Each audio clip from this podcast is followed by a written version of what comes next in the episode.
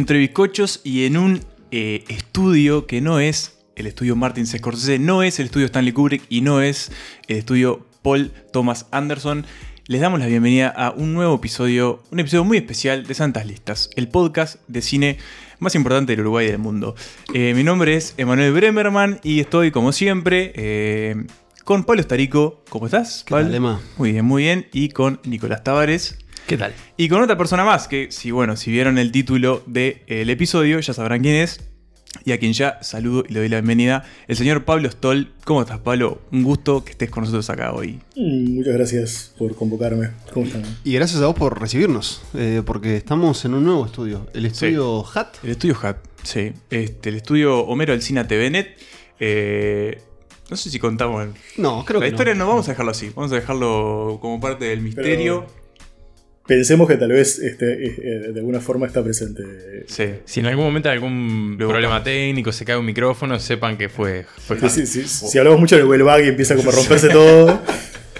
Si escuchamos algún susurro ahí con conceptos que no están viniendo de nuestra voz, bueno, no se asusten, es él. Pero bueno, estamos acá con Pablo para hacer un nuevo episodio de eh, esta especie de serie alternativa que tenemos, que se mete en, los en medio de la temporada, que se titula eh, Las películas de tu vida, y donde, bueno, invitamos a un cineasta eh, que, bueno, desde ya hemos hecho unos, estábamos repasando cinco episodios, cuatro episodios, este es el quinto, donde lo invitamos para que, bueno, nos cuente exactamente cuáles son esas películas de su vida.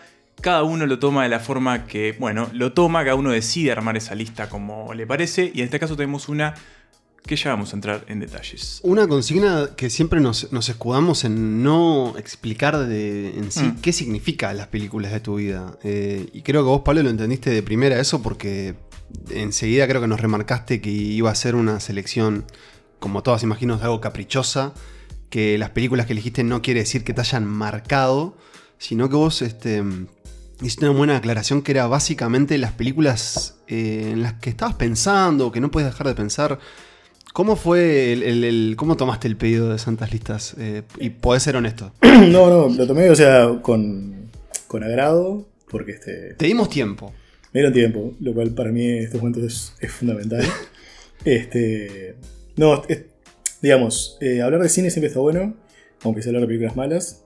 Eh, contar cosas que a uno le parece sobre películas que, que vio, este, y compartirlo, o sea, tipo, es una parte medio fundamental de, del ir al cine, o sea, tipo, tengo recuerdos así como muy, este, muy marcados como de haber ido, o sea, no sé, trasnoche, Cinemateca, Julio, este año 96, tres personas a los cuales no conocía nadie salir de ver, viste, este, no sé, Apocalipsis Now, entonces era como, onda, y, y a, a quién le cuento esto, o sea, tipo, con quién hablo de esto, ¿no? Claro. O sea, tipo, me, me pasó una vuelta hace también, o sea, me acuerdo de la película, una película que, que, que volví a ver hace bastante poco y me gustó de vuelta, que se llama El acto en cuestión de Alejandro Agresti. Una película que la pasó Cinemateca un trasnoche y habíamos dos personas en el cine y salimos y nos fuimos a, a tomar el mismo bondi. Y, este, y yo le dije, vos, mira, no te conozco, pero tengo que hablar de esto porque tipo, esta película me, me encantó. Y el loco me dijo, pa, a mí me pareció una mierda. Está, o sea, Y siguió la eh, conversación. y tipo, fue así la conversación, tipo, ta, después viste, sí, me seguía más o menos, seguimos hablando un poco más, pero no hablamos de la película. Pero, o sea, digamos, es una parte media, media fundamental, ¿no? Como el, como el hablar de las películas. Este, que también en estos tiempos, como de verlas en la, ¿viste? En la, en la casa, en la compu, no sé qué, eh, cuando podés, cortadita, no sé qué, tipo, o sea, digamos, para los que tenemos hijos y, y nos cuesta como estar dos horas o hora y media de película entera, viste, a veces lo que me pasa con, con Lepi y con mi esposa es que empezamos a verla juntos, de repente ella ve un pedazo en un momento que ella puede, yo después, y después terminamos verla juntos. Entonces, o sea, viste, pero igual es como haces el esfuerzo para poder verla con otro, para poder charlar un poco, viste, después de la película. Este, o me pasa también de, de, bueno, ver una película, empezar a verla, decir, "Mm, esta no, solo no, esta, esta, es para compartir, viste, entonces paro y, y la llamo de ella y digo, che, tipo, o sea, de una lista, de las li- en la lista hay una que, pasó de esa manera. Eh, entonces, nada, por eso, toda esta introducción para decir que, gracias por, invitarme. Y sí, la dificultad de, de armar la lista, ¿no? Este, que siempre vas a dejar o sea, mucho más afuera que adentro. Eh, y lo, lo que está dentro a veces se vuelve como medio canónico. Este, ¿viste? O también es muy fácil eh, re- recurrir a lo canónico, porque tampoco no vamos a ser los, los giles, entonces tipo, nada, ¿viste? te pongo. Sí. Sí, alguna rareza. Ah, eh, Claro, tipo, te pongo, tipo, una, una es como.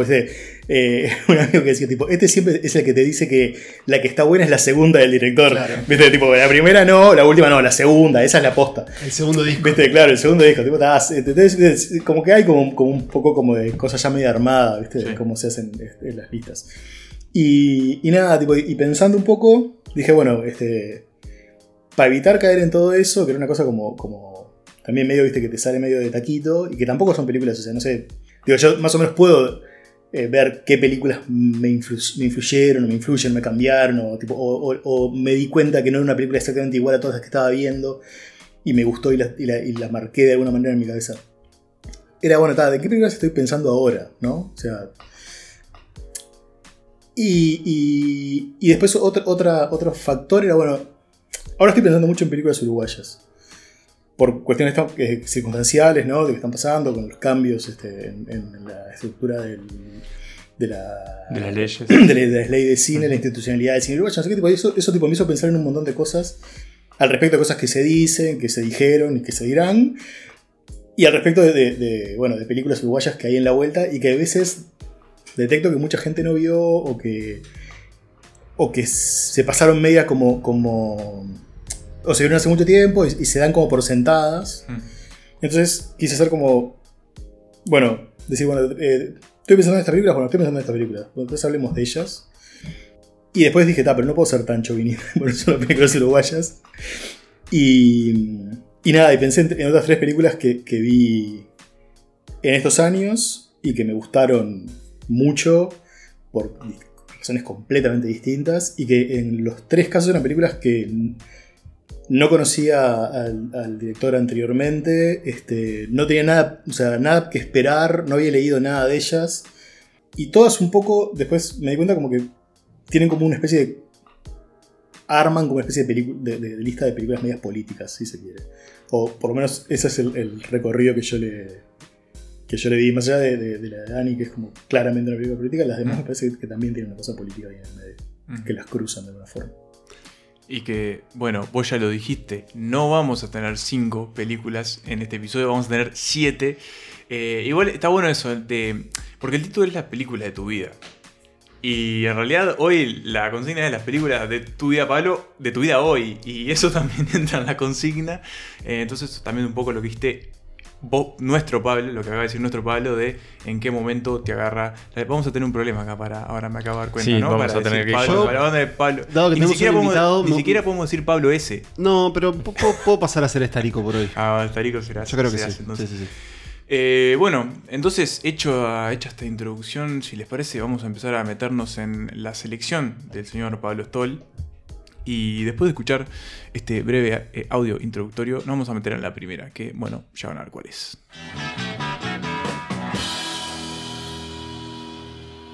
Arrancamos entonces esta lista de 7 películas elegidas por Pablo Stoll para Santas Listas y empezamos como, bueno, él dijo eh, una de las cuatro películas uruguayas que van a formar parte de la selección y la primera es Mataron a Venancio Flores, una película de 1982 de Juan Carlos Rodríguez Castro, una película que para empezar fue hecha en dictadura, producida por Cinemateca, eh, una película que ya de pique en, el arranque y en las placas iniciales de las productoras ya nos empieza a tirar información jugosa para hablar. Pero, Pablo, tenemos que hacerte la pregunta, obviamente, más este, que, sale de primera, ¿no?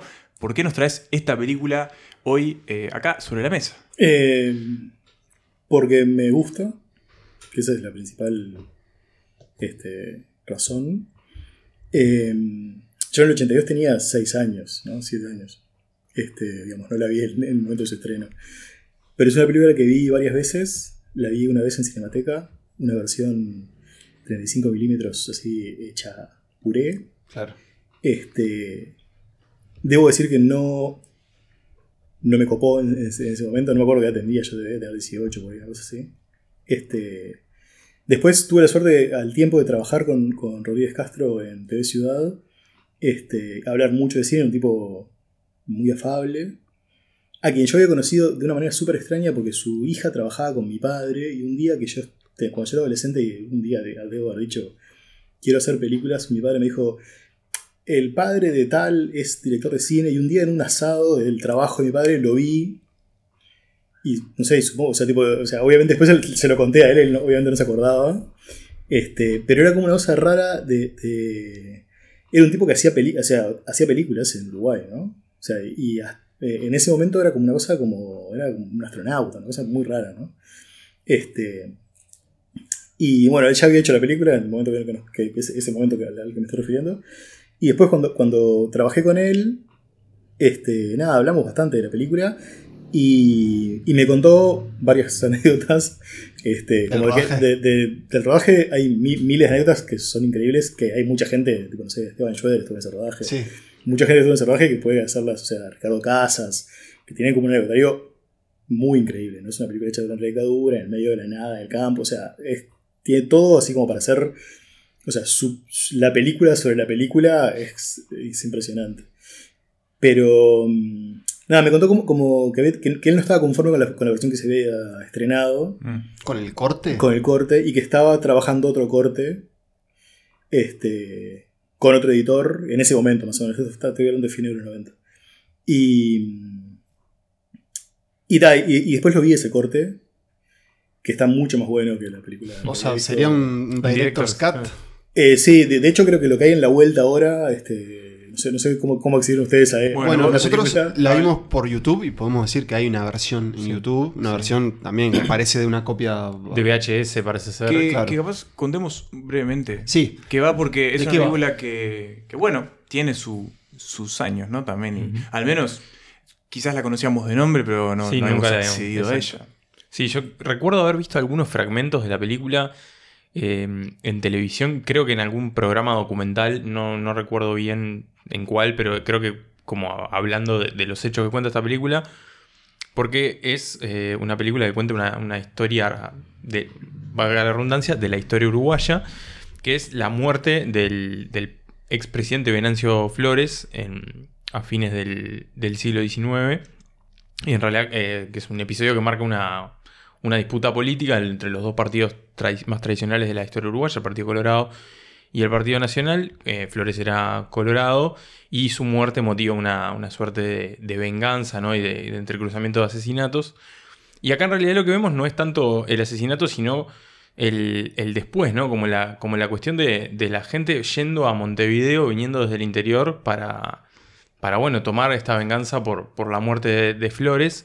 Tiene el, perdón, el detalle ese como del- de, la película empieza como con un... sí. Con un- unos Con- textos que con- van explicando con- Primero historia. tiene una introducción y después tiene, digamos, el, el- contexto el- histórico este, a través y- de un texto. Y, y tiene el texto que es, que es un, un telegrama mal, mal redactado Claro.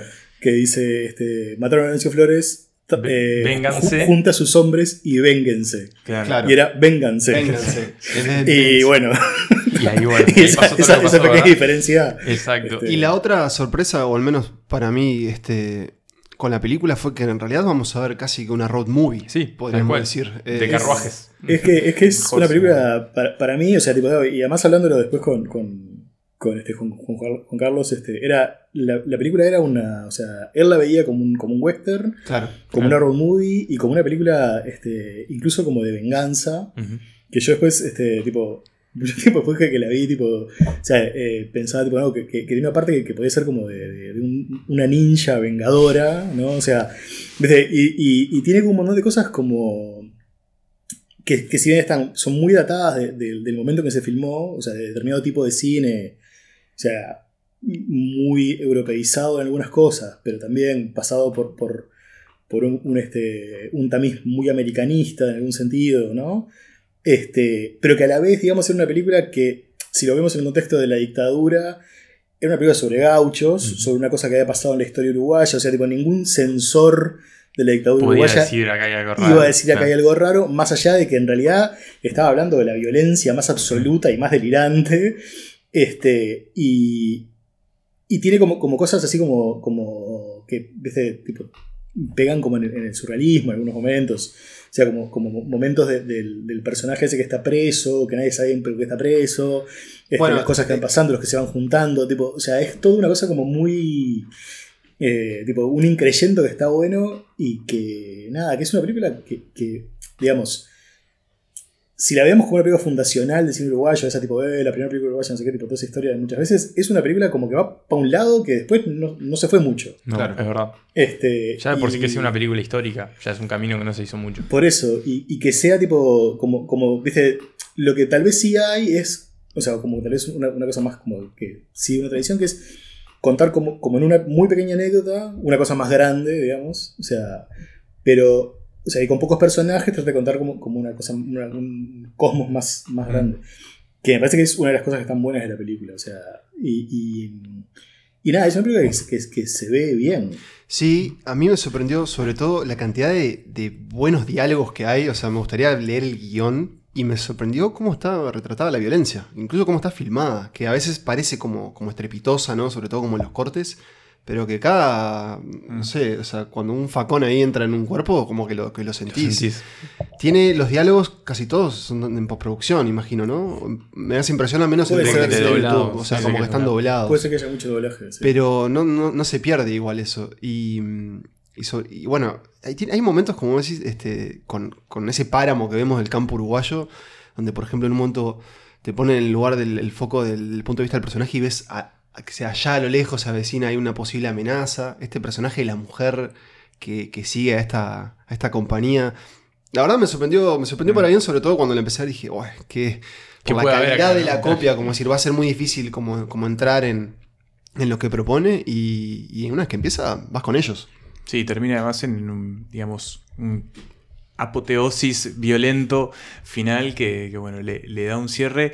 Eh, y solo para agotar a mí, a mí mientras lo veía, sentía como que también la manera en la que estaba como planteada visualmente, eh, como subrayaba mucho la idea de la distancia entre esas personas que estaban ahí aisladas en el campo, muy vinculadas determinados hechos también mu- como muy, muy, muy arraigados como en la capital, pero aún así como, como también muy aislados, ¿no? Como.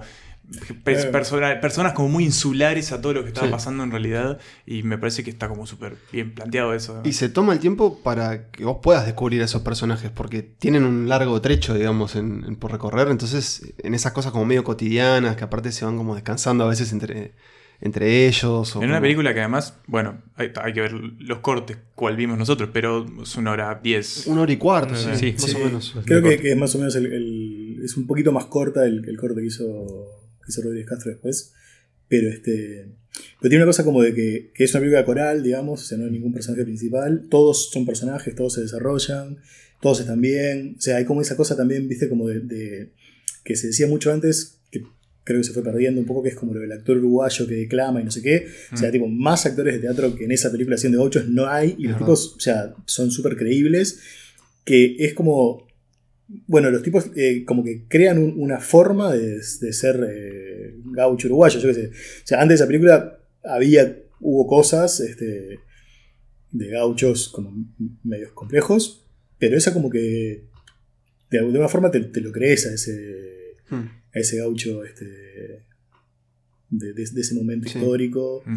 Bueno, y, Por más que sean actores de teatro, que claramente lo son, digamos. O sea, tipo, hay como algo que está que, que funciona. Y en términos de producción, en realidad parece como muy compleja, porque primero los vestuarios y después la cantidad de caballos que se usan y, y algunas vacas que, bueno, que sufren un poco en alguna, en alguna otra escena, pero como que parece una película difícil de filmar, incluso.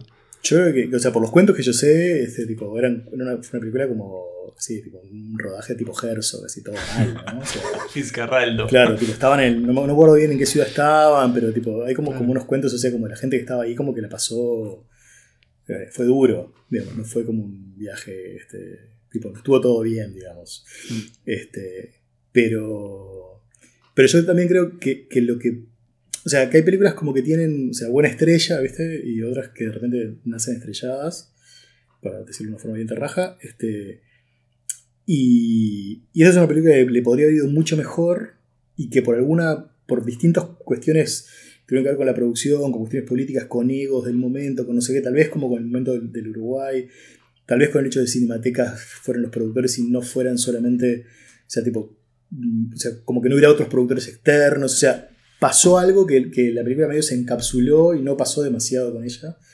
Cuando podría haber sido, tipo, estaba en un momento y, en- y- y- y- y tenía todos los méritos narrativos como para hacer una película mm, mucho más vista, por lo menos.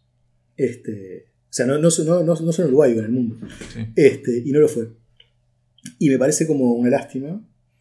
Y, y también me parece como, como, bueno, eso que decía antes, como un poco como una omisión, a veces, ¿viste? como de hablar de las películas que se hacen y desde dónde se hacen, no sé qué, tipo, bueno, tipo, hay muchas películas este, y, y muchas intenciones y muchas formas, y a veces ¿viste? salen bien, a veces salen mal, a veces quedan por el camino. Y siempre está bueno, o sea, no siempre está bueno, pero digo, está bueno volver a ver películas. Este, o, o preguntarse, che, ¿y esta película que escuché hablar, no? ¿Será tan poronga? Claro. O sea, ¿merecerá esto que le pasó? ¿O en realidad, eh, viste, nada, se cruzaron mal los astros y. Sí. Este, tipo, entonces me, me gustaba como, como ponerla como punto de partida un poco también por eso. Y porque es una película que la- las veces que la vi, digo, o sea, eso la primera vez que la vi me aburrió un poco. Las otras veces que, que la vi, este, me, me- nada, me gustó, me pareció que, estaba bien, que construía una cosa. O sea, que. Que además ahora, viste, como que hay una, una pequeña vuelta a, ¿A qué? como al, al, al este como una especie de nativismo medio for export este que, que viste como que nada estoy leyendo proyectos ahora justo y hay como un montón Mm. que vienen como por ese lado ¿viste? entonces es como en plan bueno sí pero tipo o sea y son todos desde el lugar de no esto que nunca se hizo no amigo no no sé si nunca se hizo yo qué sé capaz que tenés que cazar viste tipo cazar YouTube y fijarte a ver si se hizo o si no se hizo Queda entonces la. Y lo mismo puede hacer Eso, queda la invitación. del otro lado. Para buscar este, Mataron a Venancio Flores de Juan Carlos Rodríguez Castro. Parece que ahora a los blancos no se los saluda. Callate, lengua larga. Si no te hubieras dormido, no estarían aquí. Estaba remamado, cuñado. ¿Qué podía hacer? Hacenos bajar. Estamos reventados. Escúchame, che, Juancho. ¿Me oís? No te seguíamos a vos. Andábamos atrás del mocho y vos caíste en la boleada. El gurí de seguro pudo avisarle. No te seguíamos a vos. En la segunda estación, llamémosle así, de este repaso por la, por la selección que Pablo hizo para, para nosotros, hay otra película uruguaya que por una casualidad nos quedaron todas, todas juntas. Vamos a tener como una especie de primer segmento uruguayo y después el, el segmento interna- la selección internacional. Sí, bueno, vale aclarar, estamos en un viaje cronológico Exacto. por la lista de Pablo y arrancamos en el 82 y ahora vamos al el 88, exacto, para hablar de, de una película que, que para mí tenía un estatus casi, casi mítico, Mm. eh, de alguna forma de, de bueno, de, investigar esa época y un poco lo que estaba pasando con, sobre todo con la cultura en ese momento de- del Uruguay postdictadura. Me había encontrado muchas veces con, con menciones a, este documental que se llama Mamá era punk de Guillermo Casanova. Como bueno, que como planteado como un documental que tenía un, un retrato en particular de ese momento y en particular de la juventud montevideana, en este caso, de, de ese momento y de todo lo que estaba pasando con, con la cultura del rock y la cultura de, de los fanzines y, y demás en, en la ciudad. Y me había encontrado muchas citas, muchas reflexiones y, y bueno, como, lo- como- se lo planteaba como un trabajo bastante, bastante seminario, bastante fiel en el retrato que hacía de ese sector de la, de la juventud uruguaya de ese momento. Y me encontré con exactamente eso. Me encontré con, con media hora, que es más o menos lo que dura esta, esta película, en la que, bueno, a través de, entrevistas y, filmaciones de, conciertos y de, demás situaciones de ese momento, e incluso hasta con unos pequeños segmentos casi, casi de ficción, eh, Casanova plantea eso, ¿no? Me encontré también con muchas, muchas caras conocidas de, músicos, periodistas, gente que, incluso hoy sigue siendo parte del, del ámbito cultural uruguayo. Pero bueno, en un momento de, de juventud, de, llamémosle de rebeldía, de algo de destape también después del, del final de la dictadura, pero también de, de mucha frustración. Así que contanos, Pablo, bueno, ¿cómo, cómo llega Mamá era Punk a esta lista?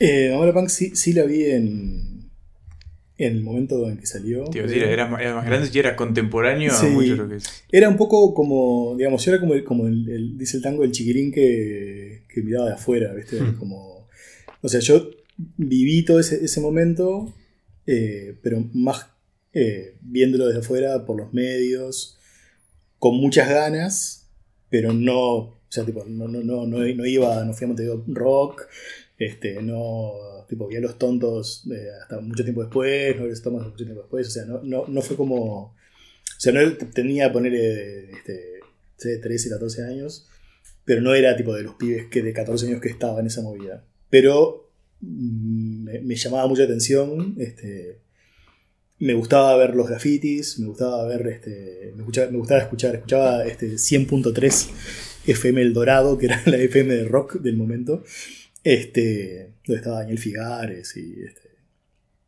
y más gente que pasaba música. Eh, y, y nada, y, y tenía como, como, o sea, una cosa como que me atraía mucho. Iba a la feria de Villaviarris, veía los punks, me gustaba la estética, tipo, yo era un pibe de apartamento, gordito, no, no, no, no estaba, o sea, tipo, ni ahí de dar ese paso. Este.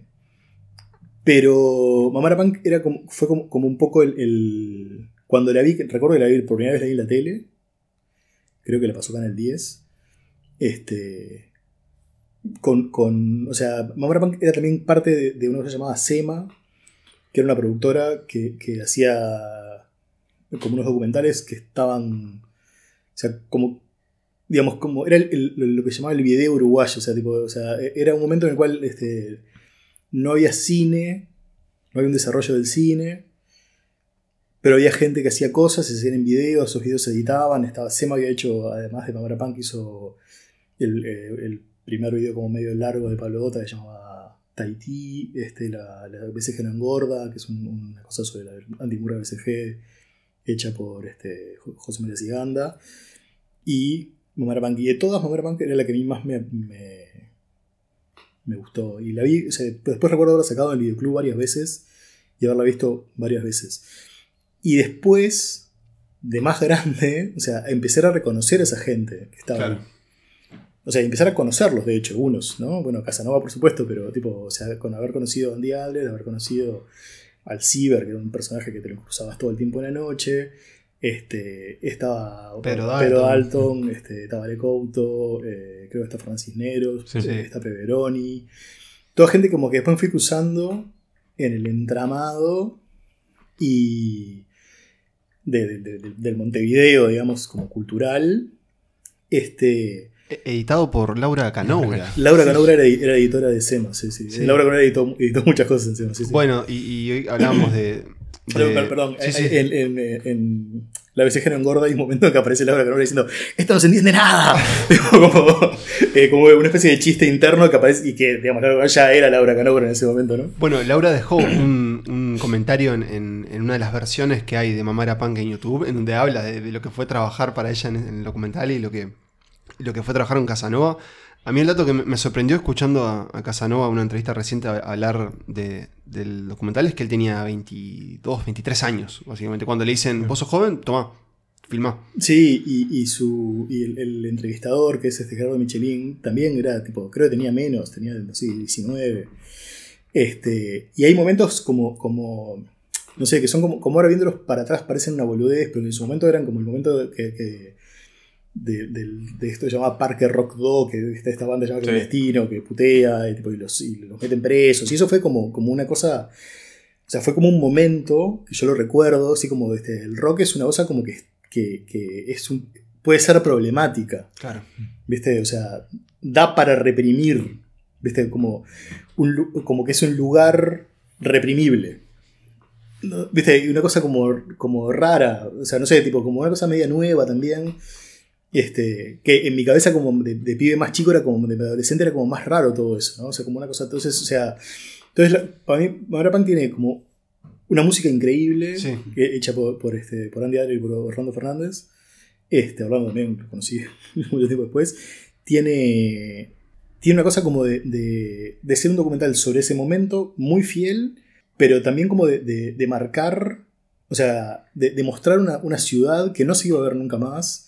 O sea, como que en el momento que estaban haciendo eso, como con, con toda la frescura que lo estaban haciendo, no estaban tomando la dimensión Claro, de que lo, que, lo que estaban retratando era una cosa que iba a desaparecer. O sea, que era, eran fines de los 80, los vestigios de Dora, eso tipo en los 90 y algo no iba a estar, no iba a existir más, o sea, tipo iba a ser otra cosa. Claro. Este, y, y hay como un montón de gente hablando y diciendo cosas que, que, digamos, se puede ser muy injusto escuchándolas ahora, ¿no? O sea, como diciendo, ah, mirá, tipo, O sea, como mirándolas desde LOL. Claro, tipo, mirá lo que decías en ese momento, lo que dices ahora.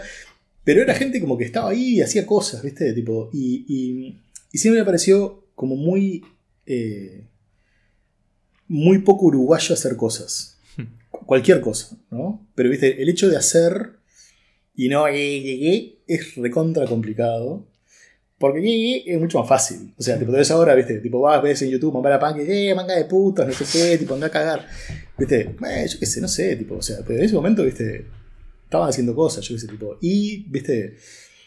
Tocar la guitarra como Andy, hacer los temas que hizo Andy, y después poner en YouTube lo que vos quieras, ¿viste? Claro. Pero mientras andá y hace eso, ¿viste? Tipo, y, y, yo qué sé, ¿viste? No sé, tipo, y, y- y me parece como, como, como acto político el hecho de hacer esa película, que esa gente joven haciendo eso, retratándose a sí mismos de esa manera, tan, este, tan endogámica, porque todos se conocían. Mm. Y también como una cosa que es como un friso en la cual no hay una reflexión, ¿no? O sea, tipo, no es como la onda, tipo, esto es así, esto es así, y que fue una cosa como que le- a la cual le pegaron mucho, porque había mucha gente que lo que estaba esperando era la reflexión sobre esa juventud. Sí, ¿no? es como que se plantean las preguntas, pero no están las respuestas ahí. No. Bueno, yo escuché que Casanova decía que, no sé si esto en referencia, a- obviamente, a su juventud en ese momento, pero más adelante que él no, no, se, no se llama, digamos, a sí mismo documentalista, o en este caso, sino realizador. Pero yo mirándolo ahora sentía que esto, esto sería un videoensayo, pensaba, como un videoensayo documental. Porque Sí. Sí, no, sí, o sea, no, es tanto como, bueno, vamos a ir a filmar la calle, la gente, sino que tenés escenas como, como muy poéticas también ahí. El Estadio Centenario es La buenísimo. imagen, imágenes como muy Sí, deslumbrantes. claro. Sí, y es, y es como políticamente muy fuerte. Y cosas ¿no? guionadas también. Sí, sí, sí, porque claro. hay frases que, que también Casanova dice, bueno, acá practicamos esto y que, el- por ejemplo, hay una, una frase de Andy que dice algo como... La de Dios garra charrúa. Claro, La es- que, queda para que, que la diga en ese Claro. momento. Pero a mí me, me- me hizo pensar, yo nací en el 90, entonces como que viendo esto en el 80 y decir, bueno, este es el, Uru- el Uruguay un poco con el que llegué, pero me hizo pensar qué pensarían mis padres de esta gente. Como pensarían como que, ah, que son los rockeritos o como no, no querrían saber nada de eso. Y, y bueno, imagino que a ustedes les pasó algo parecido unos años después, pero está, como que eso estaba todo ahí. Sí, ese es un poco también lo que, lo que decía, lo que decía Pablo, ¿no? Como es, es literalmente es otro Uruguay, Claro. ¿no? Viéndolo, no solo desde la perspectiva de, de ahora, que, que ya pasaron 40 años casi, un poco menos, pero sino desde la perspectiva ya de, de nuestras infancias, ¿no? Que estaban mucho más cerca de, de ese periodo, de como, bueno, ya era otra cosa, ¿no? Ya era otra cosa y ya los problemas eran otros y la juventud era otra y el ánimo era otro. Pero eso, tiene como esa cosa de cápsula histórica que probablemente, capaz que ni siquiera lo pen- lo- se pensó así o lo hicieron con esa voluntad, Claro. pero la terminó teniendo y creo que más allá de eso también tiene como una cuestión media de, de atemporalidad, o mejor dicho, como que por eso mismo también es, es interesante verla en cualquier momento, en cualquier época, porque tiene como algo que, que perdura ahí, que, que me parece que es de lo más, de lo más interesante que tiene A también. mí hay, hay una cosa como de, de eso que decías del videoensayo, es que está, la película está muy cruzada por, por el videoarte. En ese momento era una cosa Claro. como que, que tenía como un. O sea, estaba dentro del, del mundo, ¿no? O sea, había una cosa llamada videoarte, se hacían espectáculos de videoarte, no sé qué, tipo, el, el, el video había entrado como en, como en el mundo de, del Sí, arte. el poder tipo- fil- filmar, o cada uno filmar. y claro. es que era una cosa como que, que se podía usar, entonces bueno, había gente que usaba, yo sé, tipo el feedback del video, tipo, o, la- o- o romper la imagen, o usar, viste, como, como cosas de la, de la parte como, que conforma la imagen, ¿no? Y otra gente que filmaba cosas y tipo, después las editaba y, y, este, el, el hermano de Casanova, Pincho, de, de, de- de Guille Pincho, es, es videoartista, o sea, tipo, y, y, y- y Guille venía un poco, creo, sé que nunca lo hablé con él, pero creo que venía un poco de ese lado. Entonces, y ahí es- está esa cosa, ¿viste? Tipo, entonces es, es raro, no es un documental de cabezas parlantes, no es un documental solamente estar por la calle.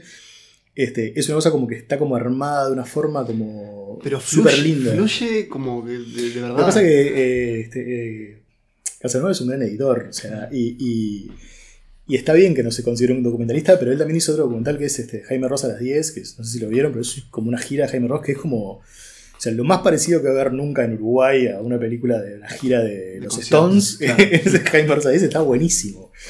Este, y y además hizo muchos laburos para la tele que eran, eran muy documentales también, pero él es un, es un gran montajista.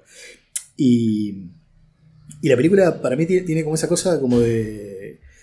O sea, de, de mojón eh, cultural Y, o sea, y lejos de la nostalgia, ¿no? O sea, tipo, es más como decir, bueno, veámoslo desde el punto de vista político. O sea, ¿qué, qué de esto quedó? ¿Qué se perdió? Eh, ¿Qué era real? ¿Qué no? O sea, ¿viste? ¿Cómo, cómo, cómo funciona eso dentro del Uruguay en sí y dentro del, del audiovisual uruguayo, del- digamos, del cine uruguayo, ¿no? O sea, ¿viste? ¿Qué de esa, de esa, de esa, de esa gente, qué- qué otras cosas hizo? ¿Hacia dónde fue? Este, digo, no solo eh, el realizador, sino tipo los que, los que están, o sea, cómo, cómo- viste, tipo, qué pasó con esa generación. Y, y un- una cosa que siempre jodíamos con Revela era hacer un, como una remake, que era eh, eh, Mi hermano era punk, que era tipo, porque era de la generación nuestra, tipo de los locos estos que eran un poco más grandes, viste, bueno, tipo, y que los conocimos a, muchos de ellos, bueno, tipo, juntarlos de vuelta y empezar, viste, tipo, bueno, en, el año 2000, decir, bueno, en, eh, ¿en qué andamos ahora? Claro. ¿no? Este, claro, obviamente nunca lo hicimos, pero, pero siempre era como una cosa media, media, viste, como... Porque fue una película que, que muy hablada de- eh, dentro de mi grupo de amigos, por lo menos, o sea, tipo, no es como una cosa olvidada, ¿viste? No es una cosa que saco un cajón, que no sé qué. Cosa que estaba ahí. Tipo, de repente, mucho más que el dirigible, por ejemplo, para mí, personalmente. Yo soy músico, me gustaría hacer música acá, donde le aprendí a hacer, donde hice mi primer música. Pero, pero no, no puedo pagar la cuenta del almacén con eso, no tengo forma. Y, y si tengo suerte, de repente no me llevan en cana por hacerlo. Este, así que yo como que me abro, ¿no? Yo, yo zafo.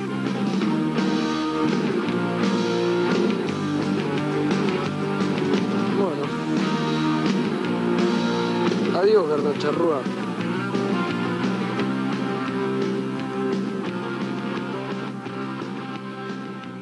Si Mamara Punk nos dividió un poco entre, bueno, es documental, no es documental, tiene una atmósfera más documental, momentos de videoarte, ¿qué es esto? Bueno, lo que sí sabemos que la película que viene ahora es un documental, ¿no? Eh, se trata del Hombre Nuevo, de Aldo Garay, nos venimos mucho más al presente, al 2015, eh, en este documental en el que, bueno, justamente Garay retoma un, un personaje que ya había explorado en un, es, en un mediometraje, ¿no? Anterior, es, mm, sí, eh, que en los años anteriores, eh, que es la figura de una trans nicaragüense que vive en Uruguay y que, bueno, debe enfrentar como, mm, en El Hombre Nuevo, como su derrotero en la calle de Montevideo, al mismo tiempo que trata de reconectarse con sus raíces nicaragüenses y con cierta parte familiar que, eh, bueno, para no spoilear, mm, perdió por el camino, digamos, ¿no? Estefanía Eh, es su nombre. Estefanía. Eh, bueno, de nuevo, acá saltamos, sí, directamente al registro documental. Eh, y ya la pregunta empieza a repetirse, pero bueno, va a ser la pregunta que te vamos a hacer en todos los casos y es, ¿por qué está acá? ¿Por qué está acá el hombre, el hombre nuevo? Igual antes que, que respondas, Pablo, hay un detallecito que, que me gusta que hace Aldo con, con la introducción de la película, que es que, bueno, que, que, mm, en los créditos iniciales donde la nombra ella Estefanía, dice Estefanía, es su apellido, en, y ahí larga el título, en El Hombre Nuevo, casi como si fuera una ficción sí, sí. de alguna forma. Pero bueno, Aldo Garay, uno creo que de los directores o este, cineastas uruguayos más prolíficos, Sí. sobre todo está viviendo un año bastante Dos películas este año. Dos películas este año. Y esta creo que en su momento fue una de, de- de las más este, veneradas de alguna forma, o que al menos internacionalmente le, le fue muy bien, podríamos decir. Eh, yo creo que Aldo es el, el, el director de cine uruguayo.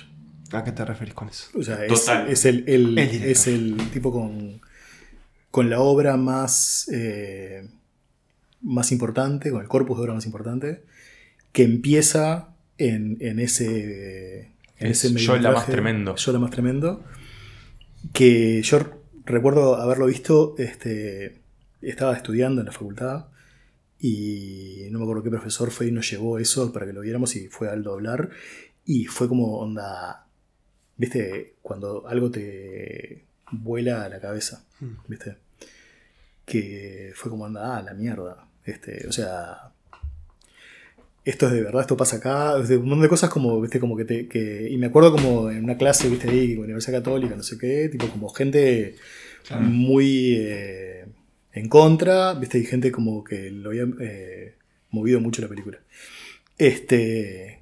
Y Aldo, desde, desde el lugar en que lo hace todo, o sea, yo después tuve la posibilidad de trabajar con él en TV Ciudad, tipo como, como este, bastante, bastante tiempo, y, y es un tipo con una, no sé, como, como para, de gentes, no sé cómo, cómo ponerlo de otra forma, es como un tipo como, como con una este, dulzura y una conexión con todo el mundo que es muy impresionante. Este, y una mirada increíble, este, que, que- tiene como mucha inocencia desde el, desde el lugar, o sea que digamos que en los documentales se puede ver un poco como, desde- como el lugar donde pone la cámara, digamos, pero que a la vez no, o sea, no es nada inocente y es una mirada como, como que, que corta y va exactamente a lo que quieren, a lo que quieren mostrar. Y, y esta película creo que es de todas las que hizo, que a mí me gustan todas, eh, de las que he visto, porque las vi casi todas, de hecho, bueno, no vi las de este año todavía, eh, me parece que es como, como, el- como el, no sé, tipo el, el el sumum. Magnus Opus. Este, y me acuerdo como me- que me la contó un día. Digo, ¿de qué andas, Saldo? Dice, no, estoy haciendo una película sobre la Nika, o sea, que era un personaje como que habíamos hablado, tipo. Este. Y nada, y se, se llama El Hombre Nuevo. Y, y, viste, y te decía eso, y ya está, viste. Y, digamos, o sea, al respecto de, de, eso que yo decía, como que para mí cruzaba un poco la, la selección, el, el tema de lo político. O sea, es una película súper política. Es una película sobre, sobre una trans nicaragüense que se viene a Uruguay después de la revolución, que fue un niño este, Revolucionario, revolucionario, eh, que, que vuelve recién cuando puede volver, cuando le dan un, un pasaporte con un nombre de ella Sí. Eh, en un país en el cual, o sea, no nació y no le iban a dar el, o sea, durante mucho tiempo no le pudieron dar, o sea, y el proyecto este, este existía, digamos, para poder volver, pero ella no puede volver porque no, no- no existía ella como documentada, digamos, entonces, o sea, todas esas cosas que son como, como, como hitos políticos, o sea, o políticos sociales, digamos, hacen esta película posible y esta película es, o sea, es el hombre nuevo, o sea, y, el hombre nuevo como con esa retórica de, de- lo que se llamaba el hombre nuevo en, en- la literatura de izquierda este, de los 60, tipo, y bueno, y, este es el hombre nuevo. Entonces, o sea, eso me parece como una cosa impresionante y la película en sí me parece impresionante, el personaje ella es, increíble, este, todo lo que pasa en la película, o sea, tipo, de- desde, dónde la arran- desde dónde arranca acá, que es una persona que vive en la calle, que, que cuida coches, Sí, cómo que llega allá, vive en pensiones. Claro. La, Sí. escena de, la escena del pasaporte Eh, es tremendo. Sí, buenísima. y hay mo- momentos de, de- de verdadera intimidad que, que- que me sorprende mucho cómo Aldo logra capturar esas cosas. Es una película con mucha cámara fija que está ahí y, y te- o sea, te- a mí al menos me, me hacía pensar ¿no? Con- en ese acto de realización, decir cómo la otra persona de verdad se, de- se deja mostrarse de una forma y cómo, bueno, él o, o la cámara está ahí. Este, pero y también incluso a nivel narrativo el hombre nuevo te lleva a lugares que, que son increíbles, casi como que hasta tiene como giros narrativos parece Sí, que tiene, por, por todo lo que va a No, pasar lo- después tiene, con, lo tiene, claro, sí, tipo, es- con es el encuentro. Una historia increíble. O sea, digamos, hay como, como esa cosa de, de- O sea, pocas veces para mí. Hay como un tipo de documental que es el documental que propone eh, cambiar la historia, ¿no? O sea, De, de- de quién es documentado. claro, tipo, yo, yo te conozco a vos y yo sé que de vos tal cosa, entonces, tipo, bueno, yo, desde mi lugar de cineasta, Claro. te propongo que te juntes con él, que hace 50 años que no lo ves y no sé qué, y te filmo. Ta, Eso es una, es una cosa, digamos, ¿no? En esta película, eso está llevado eh, desde otro lugar y por eso logra la, la, la intimidad esa que logra. O sea, fue una- es una cosa como muy hablada con, con, con Estefanía, entre él y ella, una cosa que se desarrolló en años Sí. y que, y que vos te das cuenta como que, que ella, ella, la familia, y todo, como que, que es- lo quieren, digamos, no es una cosa como impuesta. Y hay como algo como, como o sea, y, y ese halo como de, de cosa como que, digamos, obviamente no es, natu- no, no es natural, pero como que se da con mucha naturalidad, funciona perfecto y da eso de los giros narrativos, tipo, bueno, la, la- la parte de Nicaragua es una cosa como Sí. impresionante. Sí. Este, y nada, y, y, y también es, es como, o, o sea, las historias que cuenta Aldo siempre son como histo- historias un poco como de los márgenes, ¿no? Mm. O sea, eh, digo, obviamente, o sea, la comunidad trans y todo es- está en el margen, pero quiero decir, hay otras cosas, o sea, tipo otros, otros cuentos que ha hecho que son, son sobre cosas más mainstream, pero que lo- los mira desde el lugar un poco más de- del costadito. Este, y me parece como que esa es una. una es como una, como una verdadera escuela de, de documental uruguayo, si se quiere. O sea, me parece como que, que está bueno. O sea, el, el, el- cuerpo del laburo de Aldo hace que mucha más gente haga documentales y que haga documentales un poco desde ese lugar, que me parece es un lugar súper valioso. Mm. Este, y me parece como que, que el documental uruguayo, digo, ya, ya hablamos de, de Manuel que era documental también, es, es como una, una, pata fuerte de, de- lo que tiene el audiovisual uruguayo para darle al mundo.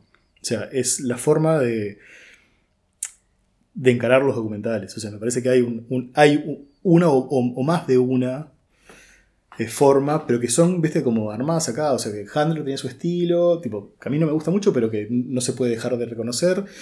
Este, Aldo marca como una, un antes y un después, digamos. Este, hay otra gente haciendo cosas que están buenas, o sea, viste, que, que- que mezclan cosas y no sé qué, pero me parece que hay como un punto ahí como mucho más que en la ficción, creo. O sea, digamos, si, si- tuviera que decir, bueno, tipo, ¿qué, qué- eh, o sea, tipo, decime un aporte del, eh, del Uruguay al, al audiovisual eh, universal, y bueno, para mí sería El Hombre Nuevo y una línea documental, o sea, una línea de idea de cómo hacer un documental que es distinto del documental argentino, distinto del documental brasilero, del chileno y de los europeos. Y, o sea, y- y- y se basa mucho en autores, ¿no? Como en gente como que, que- que es... que- Como en la voz autoral. con una voz autoral, sí. Y, y que, y que muchas veces son políticos, como en este caso que para mí es muy político, sin... eh, Sin ser. eh. Ideológico, digamos. O bueno, sí. o, no, o, o- o- o sin- o- partidarios, o- sin, sin- sí. sin ser, sin ser panfletarios o sin ser. O sea, panfletario queda, queda siempre como, como, como medio pecho. Digo, pero son políticos sin ser obvios. Claro, O sea, o, sea sin, sin eh, llegar obviamente a, a la conclusión como la idea de tipo, "Ta, te voy a contar esto porque vos no lo sabés, entonces esto va a hacer que vos cambies de opinión Sí. o veas algo. O sea, no, esto es tipo, te voy a contar esto que vos no. O sea, te voy a mostrar una cosa que vos no estás viendo, una forma en que tal vez tampoco la puedas llegar a ver. eh, y ta. Y yo cuento esto. Sí. O sea, tipo, y todo el resto lo tenés que poner vos.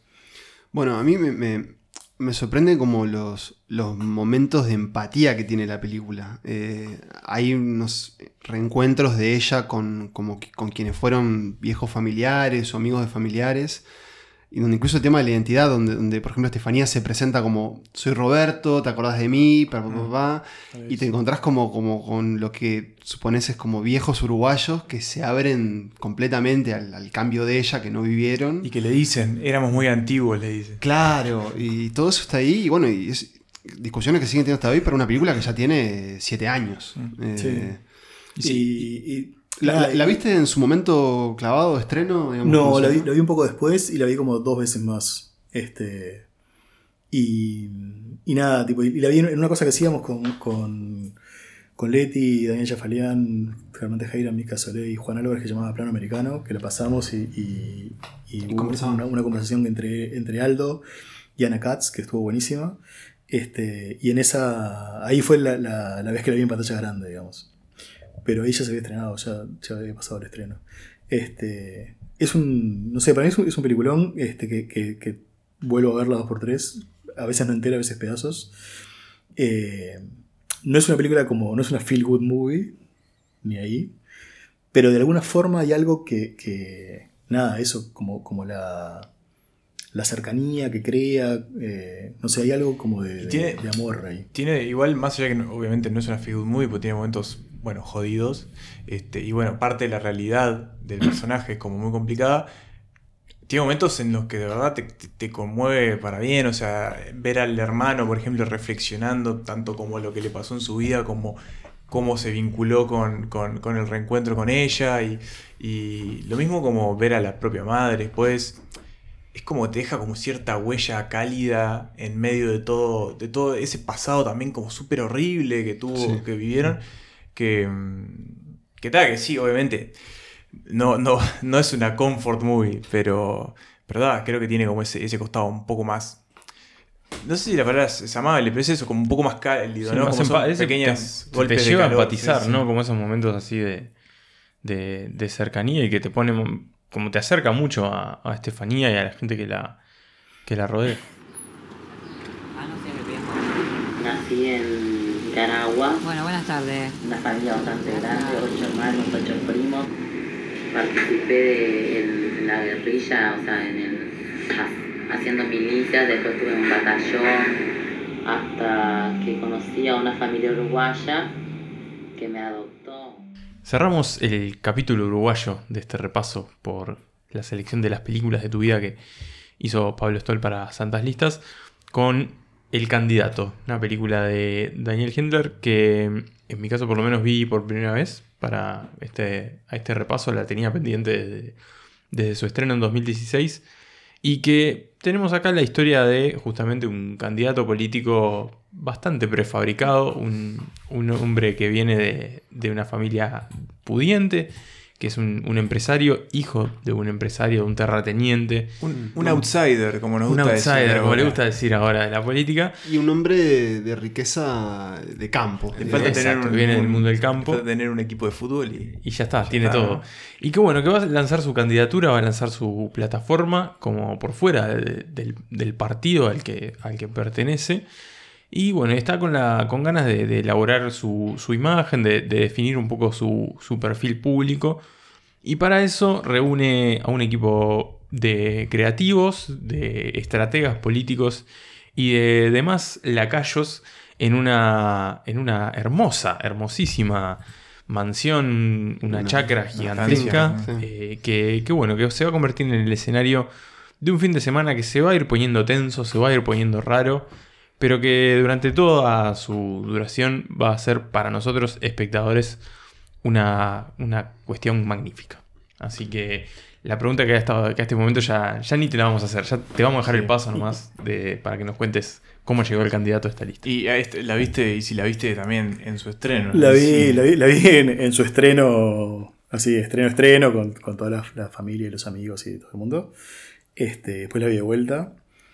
Y, y nada, tipo, soy amigo de Daniel, sé todas las historias, sé todas las versiones. O sea, tipo, no leí nunca versiones de guion, que es una cosa que, que a veces pasa con, con películas de amigos, como que te dan los- las versiones del guion para que leas antes. Tipo, no, no fue el caso. O sea, la viste. La vi, tipo, sabía de qué iba, pero la vi es tipo si- Claro. sin, sin, este, sin nada. Y, y bueno, es una película que, película que me gusta mucho. Es una comedia. O sea, tipo, dentro de, de- de estas. Es la Dentro de su incomodidad, es es, una comedia. es la primera comedia que aparece. Eh, Y es flor de suspenso también.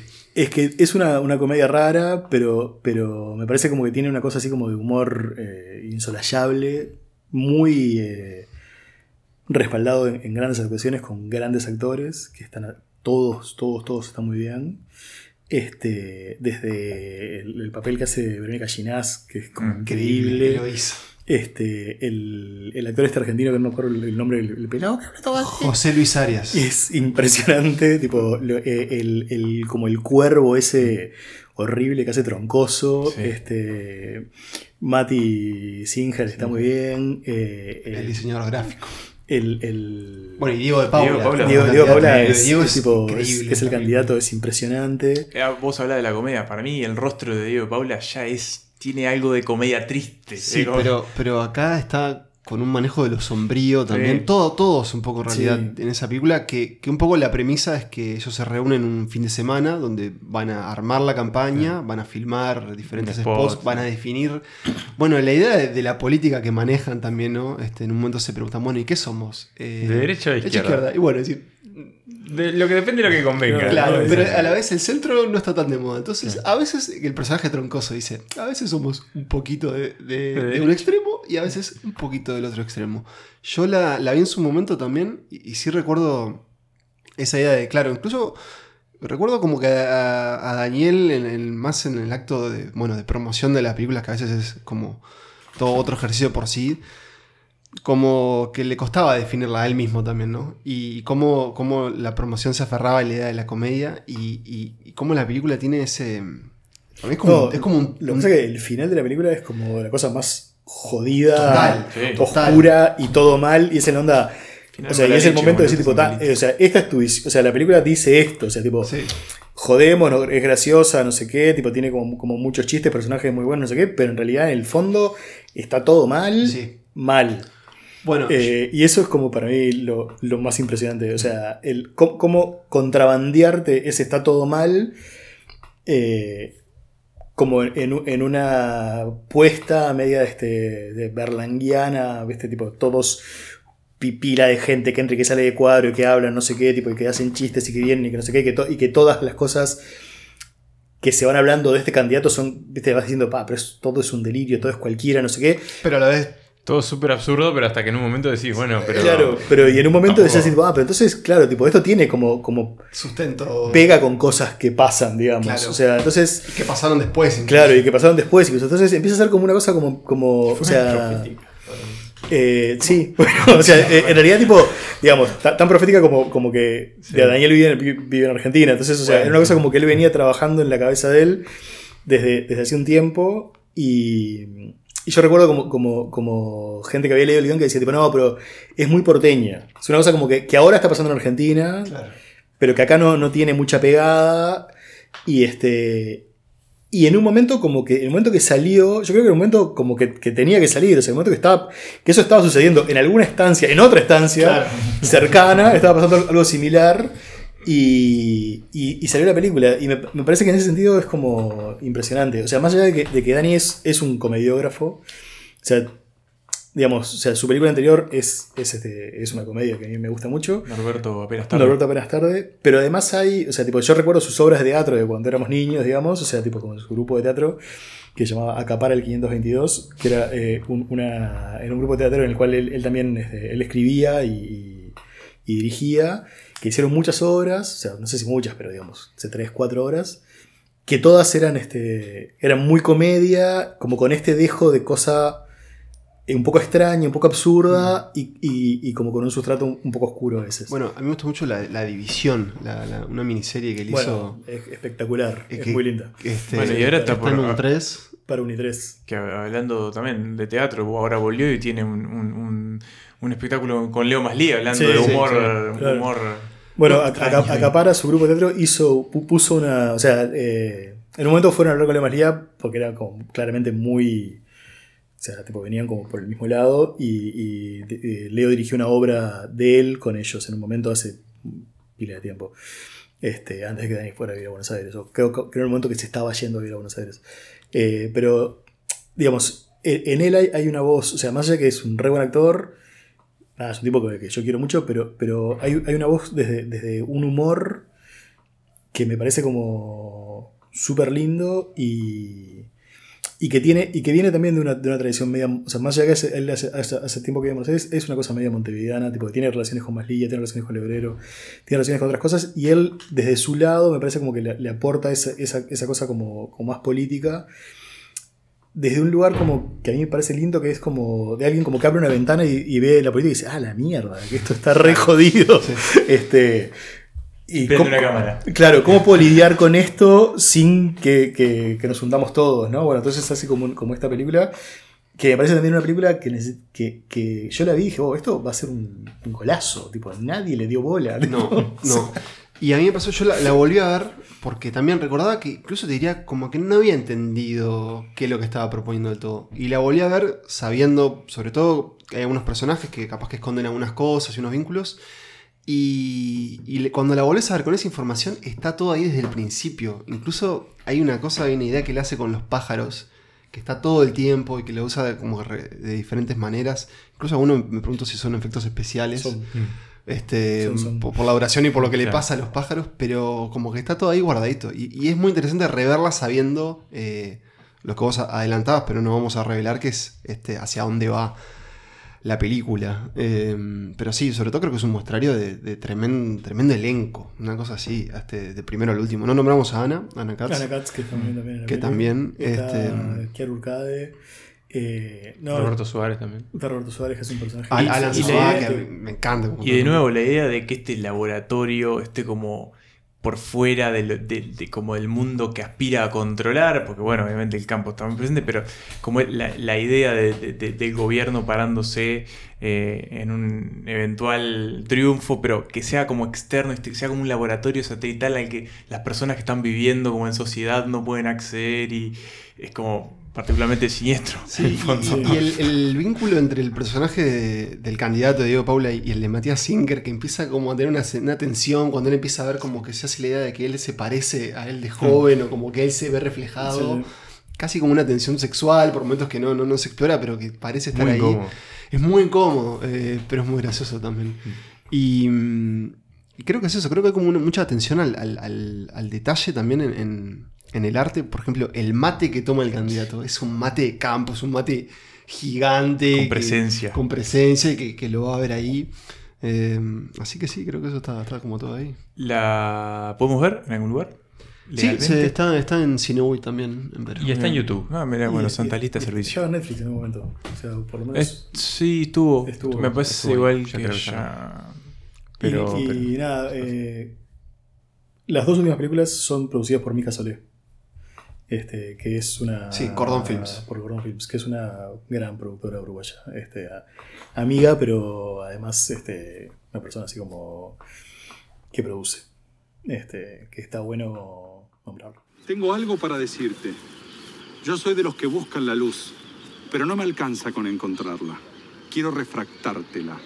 Crecer es ir hacia lo nuevo, pero para ir hacia lo nuevo hay que entender lo viejo, escucharlo, dirimirlo.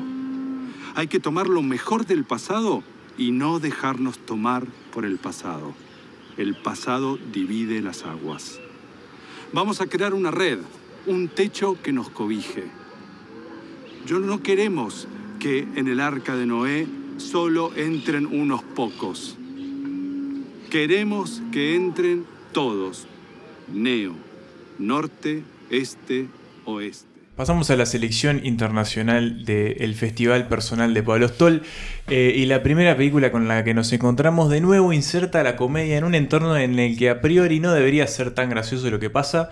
eh, y al final terminan contando reversos bastante siniestros. Estamos hablando de una película que personalmente desconocía absolutamente su existencia. Yo también. Se llama Another Evil, una película del 2016 del director Nico. Carson Mel. Carson Mel, mucho gusto también. Gran póster. Gran póster. Eh, y lo que tenemos acá es, eh, a priori, una película eh, De fantasmas. al uso de fantasmas donde nos encontramos con una familia de tres, padre, madre, hijo adolescente, que de repente sienten que en su casa de campo eh, hay una serie de presencias, una serie de fantasmas o cosas o lo que sea, poltergeist, que los están un poco eh, poniendo nerviosos y deciden hacer lo que hay que hacer en esos casos y es llamar a un exorcista a que saque las entidades de la casa para poder vivir tranquilos. La cuestión es que, bueno, el exorcista quizás no es el más ortodoxo de los que andaban la vuelta. Llaman al primero, que les parece poco ortodoxo, parece y poco- llaman al segundo. Que al parecer es más parece Sí. más No, que, que- que ya tienen casos de éxitos. Este, tiene en casos de historial. éxito. eh, y tiene un gran sombrero en la entrevista de presentación. Y bueno, resulta que la cosa. No Y que, no digamos que, el, tipo, este el tipo trae sus propios demonios. Sí, sus Lleva propios demonios, sus propios dramas. Y en un fin de semana donde padre, cabeza de familia y exorcista se quedan en la casa para echar a todos los fantasmas, bueno, va a suceder el eje principal de la película. Para mí la pregunta es, ¿cómo llegaste a? Qué Porque mirá que nosotros rascamos en cosas raras en el terror, pero Pero acá, acá sí, yo igual... mm, bueno, contanos primero y después yo te digo qué, Eh, qué me, qué me hizo acordar. Nada, yo este. Yo veo películas de terror en mis ratos libres, cada vez menos en mis ratos libres, pero. Este. Bueno, en ese caminador que está ahí, en, en- ahí atrás, este. Se vieron grandes horas de terror. se, se ven muchas películas de terror. Este. Y. Y nada, y, y busco. O sea. Busco listas, busco páginas ahí, viste, tipo, a ver qué hay, no sé qué, tipo, qué, qué- qué se comenta. ¿Viste? Y a veces esas cosas están fácilmente accesibles, a veces no. Este, y, y a esta llegué, creo que es más o menos por la época de, de It Follows o algo Ah, por el estilo, claro. ¿no? O sea, como que venía, venía como una... algo que, que en un momento, como los gringos estos que tienen como esa cosa tan linda, como de meterle todo, todo en, en- en cajoncitos, le habían llamado como este. Terror elevado. Sí, o new, new, new horror, Sí. o no horror, o. Prestige Horror también. Ah, una cosa que había una, una- una nota que decía tipo el nuevo terror en realidad no es terror o sea tipo tranquilos eh, el nuevo terror no es terror tipo no se van a se asustar preocupen que no van a ir a ver una película de o sea, género. van a ir a ver películas de terror que no son terror está todo bien era una cosa media rara Eh, creo que vino más o menos por, en esa vuelta y y nada tipo y, la vi como vi muchas y, esta y me quedó como muy marcada por eso mismo, por, por el que era como. To- Todo bien con O sea, pues. Te es, cuenta una, claro, porque es una película de género. O sea, está eh, de género sobrenatural. Y Ah, está ah, la parte y tiene- Los sobrenatural. fantasmas están. Claro. Yo, yo me pegué dos tremendos cagazos viéndola que. No, hay- hay- tiene Claro. unos buenos julepes. Sí. buenos. Y hecho con muy pocos recursos, me parece. ¿no? Que tiene como un gran manejo de eso, de con poco hacer un montón y transmitirte lo que te tiene que transmitir. Y, y- y tiene una cosa como, como, si se quiere también política, cinematográfica, pero no, no solo. Porque eh, los, protagon- los personajes, o sea, digamos, los dueños de la casa, son unos. O sea, el, el tipo es un chanta. Sí. Sí, es una, una- un artista este, de prestigio también. Que, que- que pinta círculos negros. Sí, o sea, tipo, y como sí, que sí, ve sí. el vacío, no sé Sí. qué, tipo, una cosa como. El, fin de la vida. Entonces, está ese personaje que se compra su casa soñada en no sé dónde, tipo, en, tipo en Sí, las afueras de unas Nueva York. montañas ahí, Un sí. desierto ahí, ¿no? Este, Desértico. y, y de repente empieza a sentir esa- esa- esas presencias. Y como que de alguna forma, tipo, dice, bueno, ¿cómo, cómo hacemos para este, librarme de esto rápidamente? Sí, sí. Y el Como primer- que saca una plaga. Claro, tipo, o sea, como llama al. al- Como si al- tuviera ratones. Exacto. Y el primer tipo que viene, que es un personaje muy gracioso. Una, Este- una latita de, de Arizona de este lado. Joey, musculosa. Este, que es como, claro, lo, lo- lo más alejado a un, a un exorcista que pensás y tipo dice, no, esto está todo bien. Son está buenísimo. O sea, está buenísimo tener un, un portal con el más allá. Y tipo dice, no, no está ni ahí. Yo, tipo, o sea, el que pinta las cosas de la negra no está ni ahí con el portal del más allá. Entonces llama al otro. Y claro, y ahí tipo abre la verdadera caja de Pandora de, de el, el- el- que el horror son los otros, ¿no? O sea, tipo, como el infierno son los otros. Esa frase tan, tan dicha y tan cierta. Entonces, o sea, tipo, bueno, viste, es como esa cosa como de. También como la, la alta burguesía trayendo a un tipo como de, de- de algo que no conocen, a ver qué pasa, como para que le solucione un problema, dale, vamos arriba que esta es la casa. Y se empieza a ir todo al carajo en un Sí. momento y es muy lindo de ver, está muy Sí. bien hecho. Y el pelado es Bueno, siniestro. es que se, se, y se claro, tiene un transforma en un actor tipo impresionante. Yo, yo llegué, yo llegué a la peli conociéndolo a los dos actores. El, el- el pelado que es este Mark Proch. Él está haciendo una serie ahora que se llama What We Do in the Shadows. ¿El, el exorcista? sí. Ah, que no tiene, un, tiene un serie. personaje fascinante que es un vampiro en- eh, de energía. Que básicamente no es un vampiro que, que te chupa la sangre, sino que es un tipo que va, por ejemplo, a una reunión social y te empieza a comer oreja hasta aburrirte y te saca la energía. Y el otro, Steve Sissis, eh, lo conocí por una serie de los Duplas. Ah, yo lo, vi, lo conocí por una película, Buckhead. Claro. Claro, es el de. Ah. Es, que Entonces yo decía, esto- hay algo de duplas Claro, ahí. yo decía, Sí. esto es medio. No llega a ser este, el Mumblecore, pero como que podría ser. Después me quedé Como un los Mumblecore créditos. de, de terror. Claro, digamos. me quedé viendo los créditos a ver si aparecía un Duplas. No estaban, pero como que sentía Mm. ahí, llamémosle su, su influencia. Y la película se transforma en. ¿Cómo que le dicen? Como un two-handler, ¿no? Como son ellos dos eh, conociéndose y explorando, ahí está, sus, sus demonios. Pero tiene como una artesanía en los detallecitos la película, en por ejemplo, cómo se, los, los actos de exorcismo que hacen, lo que usan. Sí. Y tiene como una economía para, para construir el terror. Por ejemplo, el, el primer susto que vemos es eh, cuando el, el dueño de casa entra a una habitación y hay un, un- este, hay una mancha en la pared De pintura. y hay un pincel tirado. Mm. Y ya yo me imaginaba en esa situación en tu casa y si estabas, me voy corriendo. Claro, sentís el ruido, vas y. Claro. ¿Qué pasó? Y bueno, después hay. Creo que la construcción ya para el, más al, al- al tercer acto de la película es Claro, para, mí, fascinante. para mí es muy bueno cómo cambia de registro, no, no del, del, de lo del aparente terror a esa también aparente comedia, sino el registro de, de, de cómo mueve el, el terror de un lado al otro, que es al final Claro, lo- claro. lo- lo- Porque, si- por ejemplo, si fuera una peli de, de, de Ty West. A mí, eh, por ejemplo, el tercer acto me hizo acordar a Funny Games. Claro, pero, pero, Claro. pero en Funny Games siempre estás en Funny Games. Claro. Acá empezás de una en- forma, te sí. movés en otra y terminás en completamente otra cosa. Eh, para mí una verdadera gema escondida esta que, que nos trajiste. A A nada mí de- es que me, que me gusta, me gusta compartir por, por eso, me parece como súper linda. Este, vi otra película del director que no me copó tanto. Este, eh, tampoco soy como. O sea, ¿viste? esa como fidelidad loca a, a los directores. Mm. O sea, veo películas y, y sobre todo en este mundo aluvional de millones y millones de películas, este, ta, es como muy difícil, ¿viste? Sí. Digamos, eh, hay películas de, de Billy Wilder que no vi todavía, entonces, tipo, ¿viste? La próxima de Carson Mel, no sé, tipo, capaz que no. no- que la, la- la- la puedo dejar un poco para atrás. A menos que tipo- me entere, claro. Claro, entonces, este, pero nada, esta película me, me sorprendió mucho por eso, por todo el cambio de género, por la idea esa como de, de, de lo, de lo de lo interesante que es lo impuro de, de los géneros. O sea, que lo hace mucho más interesante, o sea, que lo, lo- lo amplía, viste, a un lugar como que eso, tipo...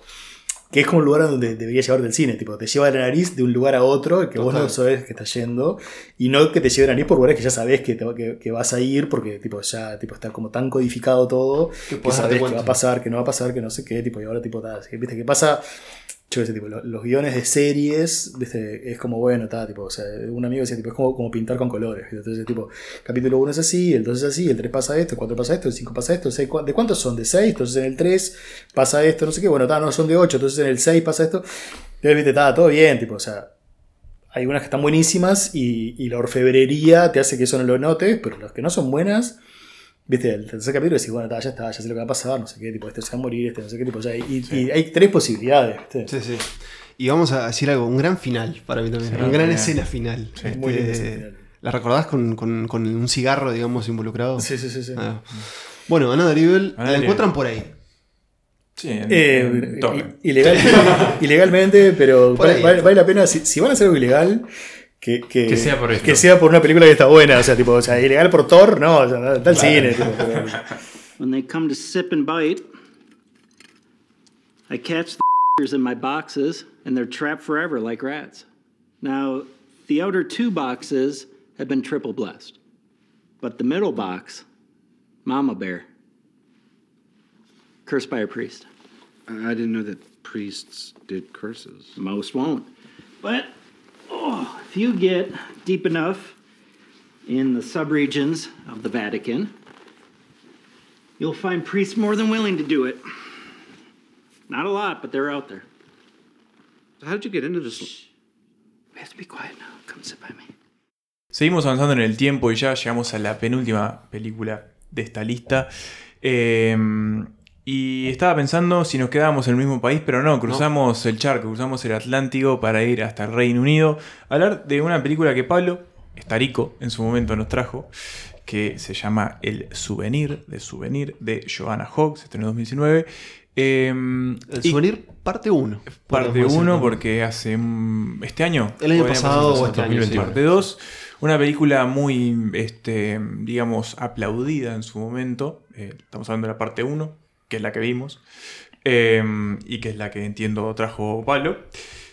Y, y bueno, estábamos hablando un poco antes en la previa del episodio, ¿no? Sobre esta película. Ya entró como. Se ve que había ganas de charlarla y entró como este, en los aprontes. Pero bueno, ¿qué tenemos a- acá en esta, en esta película? Para empezar, tenemos la historia de una joven cineasta en la década Estudiante de de los, cine. de los estudiante de cine, 80, en los ¿no? 80. Sí. en, en Londres, que conoce, soltera, ella, conoce de repente, este, o en, una situación social, digamos, a un enigmático sujeto que al parecer trabaja en algo que tiene que ver con la diplomacia, Sí. básicamente. Un aparente empleado Sí. gubernamental. Interpretado por eh, ellos dos, por el señor Tom Burke, gran hallazgo, al menos de mi parte, creo que de lo que más me gusta de esta película, y ella, que es la hija de Tilda Swinton, que ahora me olvidé su nombre. Honor Swinton Vine.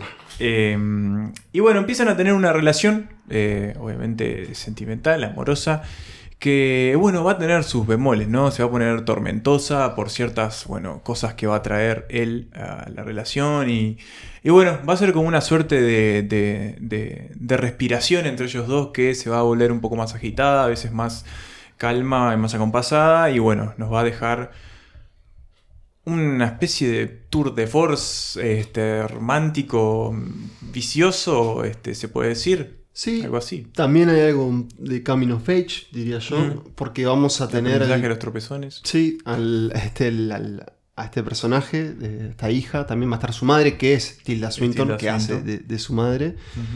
y, y que a la vez vamos a ver como, esto hay que aclararlo, la, la película un poco se inspira en la vida de la directora. sí. Eh, Y que va ahí teniendo como una cosa también un poco metaficcional, digamos, o, o un poco me- metatextual con el propio cine que, que va, se va a ir incrementando y que termina pasando sobre todo en la segunda Sí. parte, que, que ahí ya es todo metaficcional y termina eh, comiéndose a sí misma, digamos, como decíamos hoy un poco antes de empezar a grabar. Pero Souvenir parte 1 sí el foco está en, en el- en la relación entre ellos dos y una relación, capaz que es la palabra más de moda hoy, pero tóxica podríamos decir, sobre todo porque bueno, él, él, es, este, él es un drogadicto. Bueno, yo no quería decirlo. Bueno, yo lo digo. Eh, igual- igual se, se- se- sa- Creo que sa- sale- sale rápido. eh. ¿no? Eh, Es una sí, heroinómana. Al, al caballo. Al caballo. hay, hay un momento en que le dicen tipo... Porque pa- para mí... Perdón, ya, ya arranco. Si quieres. Arranca, tranquilo, sí. Mi. Jonah Hogg es una gran directora. O sea, todas sus películas que yo he visto, que las vi todas menos El Souvenir 2 y la que acaba de estrenar ahora en Venecia. Te puedo pedir ya, ¿cómo está la que, la que actúa Loki? ¿Cómo se llama? Eh, Tom Hiddleston. Él actúa en varias. Él- él actúa en varias, es- Pero es una, como una creo que es sobre gente rica en una casa. Esa es la que yo Hay dos ver. que son así. Con Loki. Es un tema que le interesa. Loki, gente rica en una casa, Hood. Bueno, una de esas dos están las dos buenas. Están las dos muy buenas. Hay una que se llama. eh, Las podemos buscar. una, una se llama Archipiélago. Había muchas en el movie. Sí, ¿no? en su momento Sí, sí. y la o- Archipiélago y la otra se llama Unrelated. ¿puede Unrelated, sí. Ahí va. Creo que la, por creo la que que, es la veo- primera, Archipiélago es la segunda. Este, Jonah Hogg viene de como de, de- de- O sea, por lo que yo leí, viene del arte conceptual. O sea, eh, y de. Como de la barra de Derek Sharman, este, director mítico inglés, este, muerto en los 80 o a principios de los 90. eh, amiga de Tilda Swinton de esa, como de esa movida. Eh, ahora salió un movie, un, un corto de ella, chiquito, cortito, con, con una Tilda Swinton de 23 Sí. años, que es una cosa muy increíble. Que no tiene nada, nada, nada que ver como con nada de las cosas que hace ahora, tipo, tiene más, más que ver. O sea, ella, ella trabajó para, no sé, videos de Pecho Boys, o sea, tipo, como de una cosa muy, muy londinense y como con toda la onda del mundo, digamos. Estamos hablando de una mujer de 60. Más o menos, sí. Sí, Este, na- nació en el 60. Mm. Así que ahí Anda por ahí. sí. Y, y este. Y tiene una forma de contar que es muy bella. eh, en la cual, o sea, por ejemplo. eh, cap- capaz que, que el, el souvenir es como la película más abierta que tiene. Pero en, en esta Unrelated o en una que se llama Exhibition, que es con, con una, con una cantante punk también, creo que es con una de las Slits. eh, es una película como que hasta los 25 minutos no entendés de qué va. Está buenísimo todo, o sea, te vas como metiendo en un mundo de personajes, como que te das cuenta que les están pasando cosas, que las cosas que están pasando son interesantes, que son personajes interesantes, que, la- que, que están pasando, están pasando cosas. Pero la forma que tiene de contar es como muy eh, pausada y, y hace una cosa como de repente usar un plano vacío en el cual un personaje entra y sale y hace no sé qué, tipo una cosa como previamente banal, pero volvés a ese plano un rato después y todo eso anterior cobra un significado que explota las posibilidades de lo que vos habías pensado que era ese plano originalmente. Y, un poco en el, en el souvenir lo hace menos, pero lo hace también. Entonces hay como un momento en el cual, que eso decíamos de que, de que el tipo es, este, es un adicto, en un momento eh, hay un diálogo que, que- que, por si no te diste cuenta te lo dice tipo, no, qué, qué interesante que estés saliendo con él, que es un adicto funcional a la heroína, y ella hace como, queda así como, ¿what? Y es como, onda, y sí, mi hija, o sea, nosotros espectadores eh, ya nos habíamos dado cuenta. Sí, sí, sí. Este, y... Yo, yo recuerdo, por ejemplo, Sí. de, de- de Souvenir, que es como una película sumamente elegante. Todo el tiempo es como elegante. Sí. Después hay un, hay un viaje de los personajes que, que ya es como todo más refinado. Y el apartamento. De- este, Es impresionante. Que gran parte de la película sucede ahí. Es eh, que, que es como un duplex, ¿no? Creo que tiene como dos pisos. Y cómo, cómo explota toda esa locación es, es increíble. Y las, y las escenas como de reuniones también, donde ahí va como esas reuniones de gente so- sofisticada y del arte. Y que te das cuenta que ella, este, mm, que estoy viendo acá el nombre del personaje, Julie, te das cuenta que es como esa artista joven que en realidad quiere parecer más interesante de, lo, que, ella es, piensa claro. que más es. comprometida. o sea, ella se piensa más comprometida de lo que realmente es. Claro. Y, se da cuenta cuál es su compromiso una vez que le pasa esta historia. Exacto. Me parece como que eso es, es como una cosa interesante, también política, al respecto como del autoconocimiento como artista o como, o como persona. O sé como artista, pero sí como persona como con, con una idea de comunicar algo. O sea, o como de tratar de hacer cosas que son, que son objetos eh, de comunicación. Este, que es, o sea, a vos te puede interesar mucho un tema en- y entenderlo y, y relacionarte, ¿no? que en el caso de ella es tipo, o sea, el norte, las ciudades, no sé qué, completamente ajeno a vos.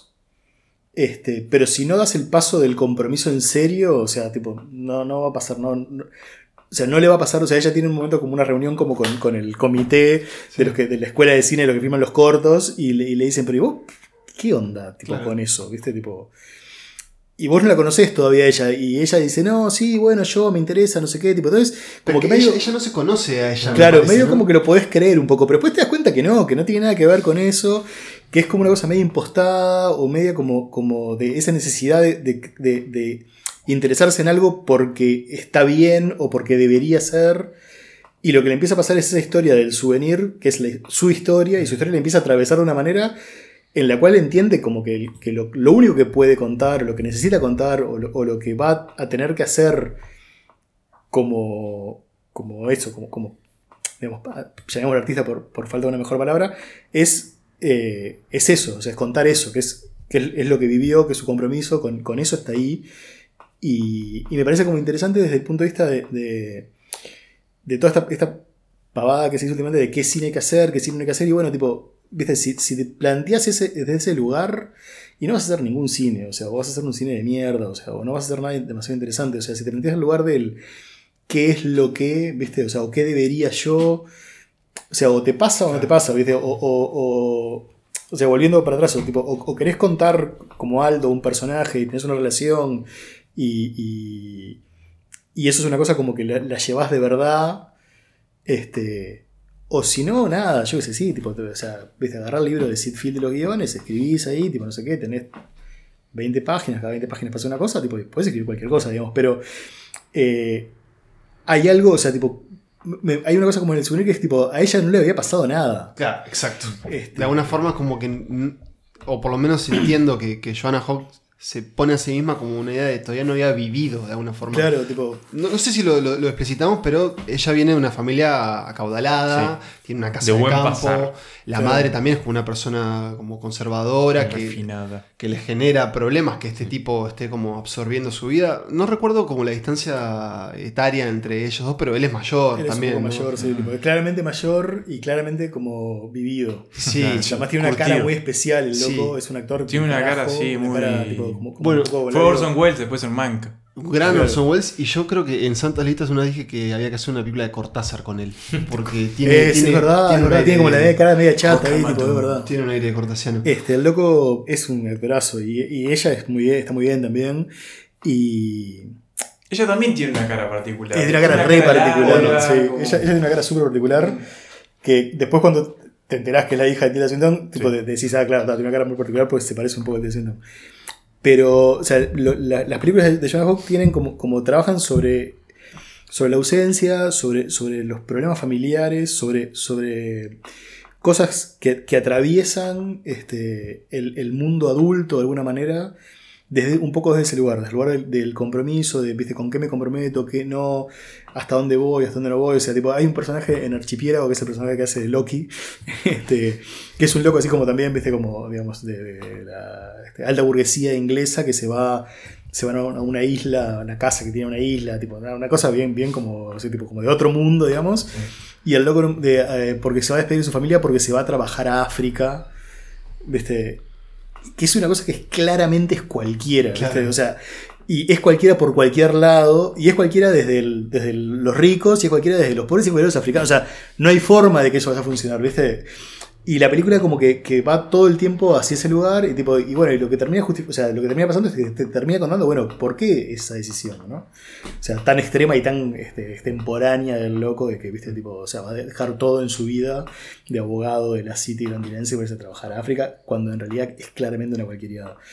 Y en Unrelated hay una cosa similar también, o sea, es, es como, y, y nada, y me parece como interesante, o sea, de alguna forma ella hizo sus películas, estas, y después hizo eh, eh, el souvenir, que es bueno, tipo, ta, y ahora te explico cómo llegué hasta acá, Claro. de, algún- de alguna forma. You came closer to me. and took up more of the bed. And you're already, I would say, further over than I am. That's not true. It is true. No, it's not. I haven't got you that have much. bed dysmorphia. and you, then you accuse me of. I wasn't trying to cross any sort of threshold. I have not got that much room. You've got a foot on that side. That's and I not a literally foot. am on a ledge.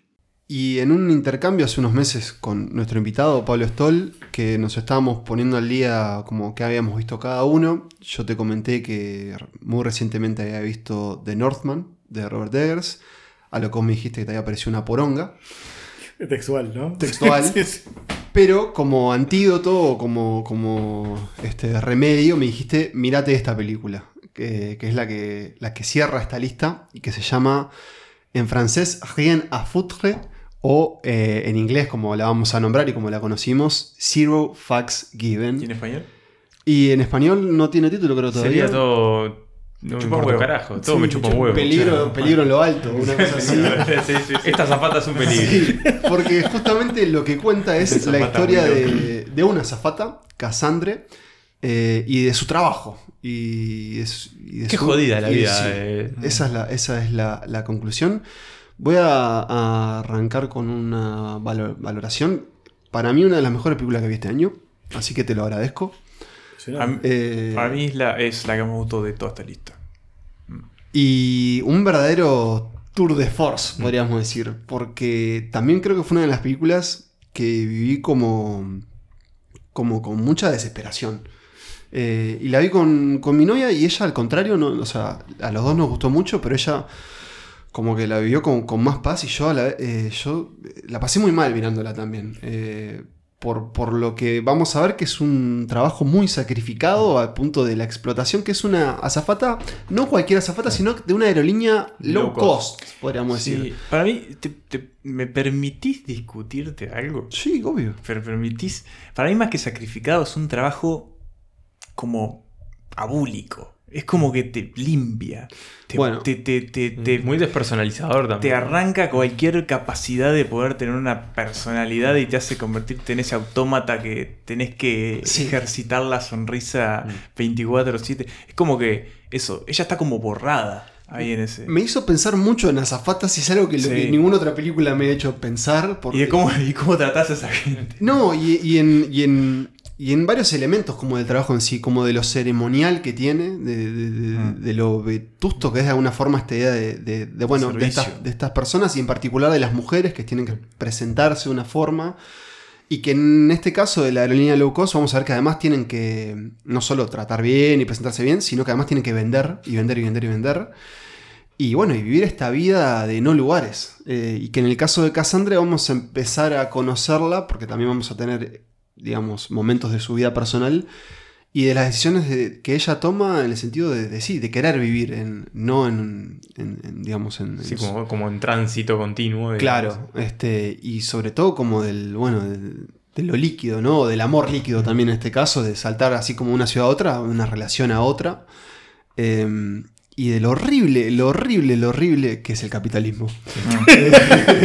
Y encima tiene así como unos momentos que, que, que a medida que ya la, la vamos como dejando atrás de a poquito, decís qué momento horrible fue la pandemia también, ¿no? Bueno, Sí. también el, el uso de la, de, la, de la pandemia de esta película es, es eh, fenomenal. Tenemos el, el a. final, el final es, el final es- tremendo, es como esa imagen final es como. Tenemos a una dupla de directores, Julie eh, Lecostre y Emmanuel Marré. Y tenemos la pregunta que veníamos haciendo hasta ahora, que es ¿cómo diste con esta peli y, por qué en esta lista? Eh, en la lista porque es una de las películas que más me gustó de los últimos tiempos. de- 2021, no sé si. Sí, Eh, 2021. del- o sea, de, yo, o sea, en mi, mi, mi dieta de cine, digamos, es cine viejo, por llamarlo de alguna forma, o sea, no, no cine contemporáneo en general, este, cine de terror, eh, en cualquiera de sus excepciones, ¿no? Tipo, este, muchas veces eh, cine viejo de terror y, eh, y, y como la poronga más grande de Hollywood que haya en la vuelta, como para medio limpiarme la cabeza. Entonces. Morbius. Este, hay, como momentos de. de- hay como un, como un tipo de cine que eh, me llega todas las semanas por, porque- por el newsletter de movie, digamos. Que me, me dice, tipo, esta película, no sé qué, tenés que verla porque es lo mejor que el mundo que le pasó. Tipo, todas las, las películas son la- lo mejor del año, ¿viste? Tipo, o sea, y, y como que generalmente no le doy demasiada bola a eso. Hace mucho que no, no- que no voy a festivales. Este, entonces como que mi, mi- mi relación con el cine, como de hecho en estos tiempos, es como de amigos, viste, algunos amigos que me mandan sus películas o que, que puedo acceder a ellas de alguna forma. O muy raramente me, me interesa una película, o sea, la de Jonah Hawk, que tipo era del 2019, fue como una cosa, tipo, viste, me dijeron, busca una que es- otra y al final terminé con esta. Y tal, tipo, y como que me, dije, ah, ta. O sea, tipo. Y, son como películas como que, que me, me reconcilian un poco como con. con el, el cine contemporáneo. Y hay dos o tres directores, directoras en realidad, porque son. o sea, eh, Kelly Reinhardt, que, que la sigo bastante. Este. Hall of Center, que la sigo bastante. O sea, como gente como que hace películas, o sea, tipo, ta, y después, o sea, bueno. No sé, tipo, la última de Moretti la vi también, no sé, viste, como cosas así como que pero que son como de, de ese, porque ya vienen por ese lado. Y esta es como una que, que de repente en, en- en toda esa, viste, como de videoclub eh, eterno, que es una, haces un clic y aparecen tipo 200 millones de cajitas de cosas, y lo único que te dicen es año drama, año no sé qué. Este, nada, tipo, como por alguna razón hice clic ahí, eh, porque me gustó el nombre. Era Zero Forgiven, me pareció como un nombre interesante. Está esta, esta actriz que me gusta mucho. Sí, este, la podemos nombrar. es- que es Adele Extrapolopoulos. Adele Extracopoulos. Exarcópulos, sí. eh. Este, que es la, es la francesa de la vida de Adele, que yo tipo la, la, la, la- que no es de ácido. la que no es la Sidu. O sea, que, que es como, como, viste, es como la, la que no. sí, Eso también siempre me parece como interesante, como el, como el que no, la que no. Seguirlo a eso, es como medio de snow de lo del segundo disco, pero tipo, viste, bueno, yo qué sé, capaz que, eh, tipo, o sea, y- ella me parece una re buena actriz y en esta película la descose mal. Sí. Y, y esta fue una de las que, que te digo que empecé a ver como en onda guata, la voy a ver, tipo, no sé qué. Y dije, pa, esto está buenísimo. La, eh, la, la paré, le dije a Leti, vos, Leti, tengo una peli para ver, vamos a ver, no sé qué. Pasó un mes de, de- tipo, de ver cuándo nos podíamos juntar a verla, tipo, o sea, que juntar a verla vivimos juntos, digamos, pero es decir, tipo, cuándo se podíamos tener claro. es- esas horas para verla.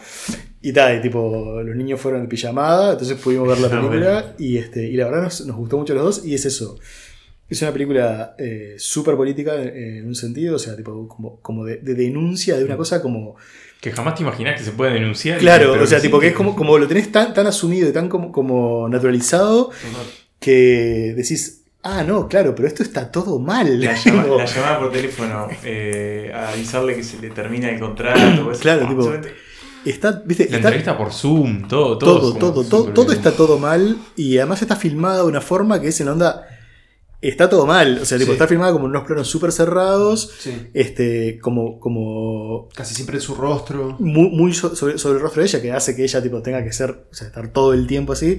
Esa cosa de la sonrisa es increíble. Ella es como muy linda, pero está como media feada. Sí, eh, y, eh, y de por alguna momentos razón. parece más chica de lo que es. Sí, y es sí, como. como- tiene. no, es, es como. eh, Lo que pasa es que es como. está- todo está en el mundo ese que está como en el aire. O sea, literalmente, que es como que nada es de verdad. Todo es como medio de plástico. eh, todo es como una cosa así. Tipo, el, el error que comete ella, digamos. Que es como un acto de, eh, tiene un acto de humanidad. de altruismo. Y de altruismo, y, y- y eso es como una cosa como que la, la compañía dice, tipo, esto es lo último que podías hacer. De, lo- o sea, tipo, de todas las cosas que habías hecho, esta es la peor. Es que es el momento en el Tipo, que sale como de ese, de ese automatismo que tiene, tipo. Podemos decirlo, yo creo que se puede Hay, revelar. hay como una, una mujer que es, no sé, es un país báltico, ni idea, o algo así, que habla un idioma que absolutamente nadie la entiende, pero no se quiere cambiar de lugar. Ella, después de mucho esfuerzo, logra que se cambie de lugar y la mujer empieza como a llorar o empieza como a contar su historia. No sabemos qué le dice, ella tampoco sabe lo que le está No, diciendo. aunque entendés que esta mujer, de, llamémosla inmigrante, eh, la entiende un poco. Como que ella entiende un poco el inglés, pero se empiezan a comunicar. Y bueno, eh, ella eh, es como que, está, que está viajando por una Para- cuestión médica, o algo así. médica, Para sola. Tiene Claro. cuestiones con los hijos y que no los ve y entonces ella intenta como consolarla al principio y le dice, bueno, ¿querés tomar algo? Te traigo. No, la, la logra consolar y al final le dice, bueno, ¿querés tomar algo? Claro. Y entonces ella le paga eh, un vino.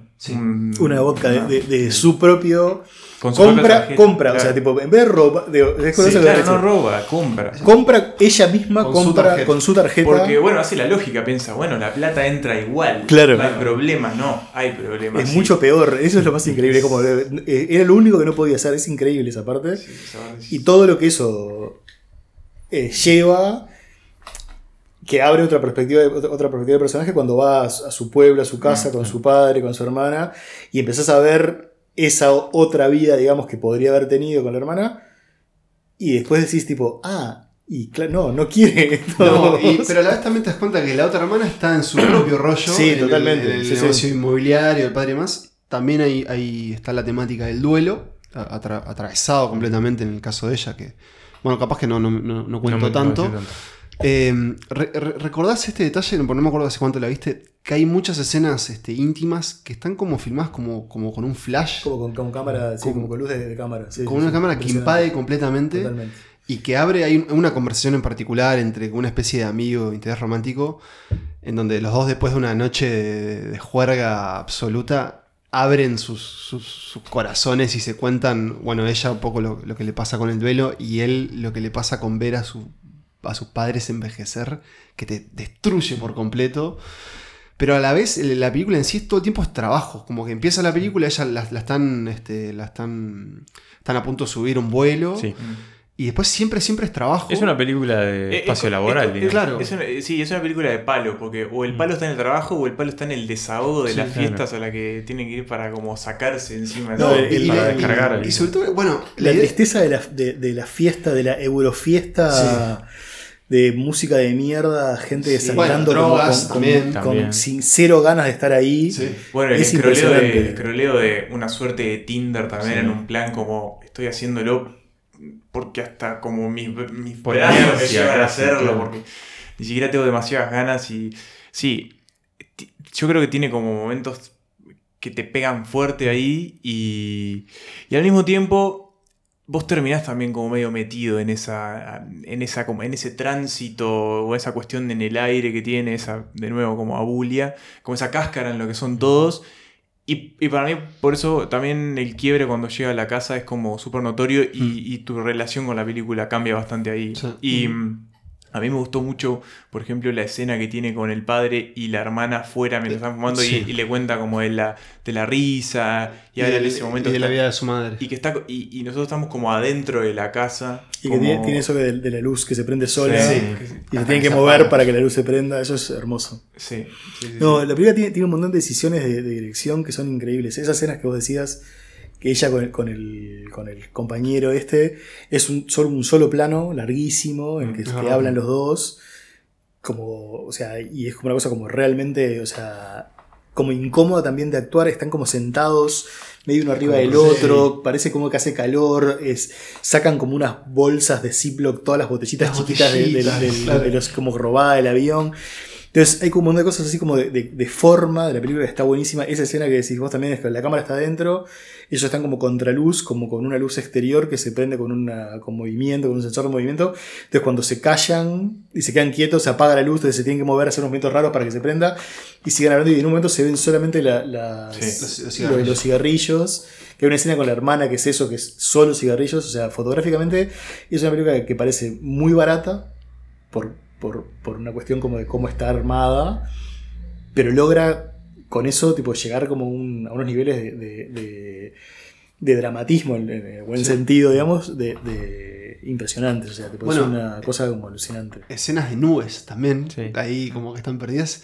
Y, y- y de cómo viajan las azafatas también, ¿no? Claro. Ahí, Como en su lugar A, a mí me hizo mucho pensar como en el, el acto de volar y cómo la, la industria, digamos, este, de los aviones se fue construyendo justamente en todo eso, ¿no? Que hay, hay mucho de, de acting, en- ¿no? En, en- Claro, pero, pero completamente protocolar. Claro, pero Y también al es- mismo tiempo hiper eh, capitalista y como esa cosa de todo tiene Claro. que cobrarse, y sobre todo en las aerolíneas low cost, que también es como un fenómeno medio reciente, ¿no? Y el peligro del transporte público, en este caso privado igual, pero de, de esta idea, bueno, vos te subís a, a esto un montón de, altura Que hace que mano de- de- No, y no sabes con qué te vas a encontrar. Claro. Porque, bueno, ella en un momento también tiene como que cambia un poco de su rol dentro de la empresa, eh, asume más responsabilidades y ahí dice, bueno, vos te vas a subir a un, a un avión donde va a haber un montón de gente y a un, a un loquito te vas a encontrar. Y, Bueno, se y no, todos, ¿no?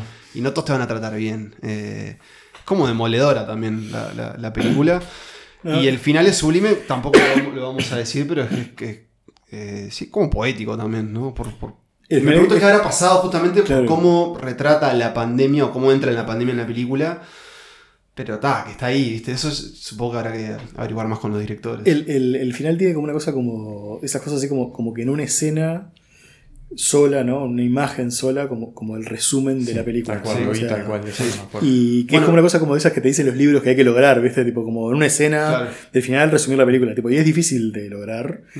Y esta, esta película lo, lo logra, o sea, digamos, no con simpleza, porque no es una escena simple, digamos, pero sí como con una. Y es medio documental también. eh, eh, esa, esa escena Tiene es- que haber sido, ¿no? Esa O escena sea, es hay no 100%, actores claro. que esa escena- esa escena Me es suena medio como robado. Robada. sí, Sí, sí, sí, sí, sí. mira, Eso sí, porque- no, cambia hasta la fotografía. es claramente sí. robada. Cambia sí, la, sí. la manera en Sí. la que vemos las cosas. Sí, sí, sí. Este, Bueno, y que sucede en un lugar que no lo voy a revelar, pero que es como una locación que es este es lo, lo artificial hecho ciudad, podríamos Claro. decir. El digamos. capitalismo en su máxima expresión Sí. eh, urbana. Este, es como muy, muy impresionante. Pero es adictiva también la película un poco. No, por- sí, sí, porque es- tiene muchas escenas breves. Las, Entonces, es que las, escenas son, son muy breves, salvo estas que, que decía que son un poquito más largas, pero generalmente son breves.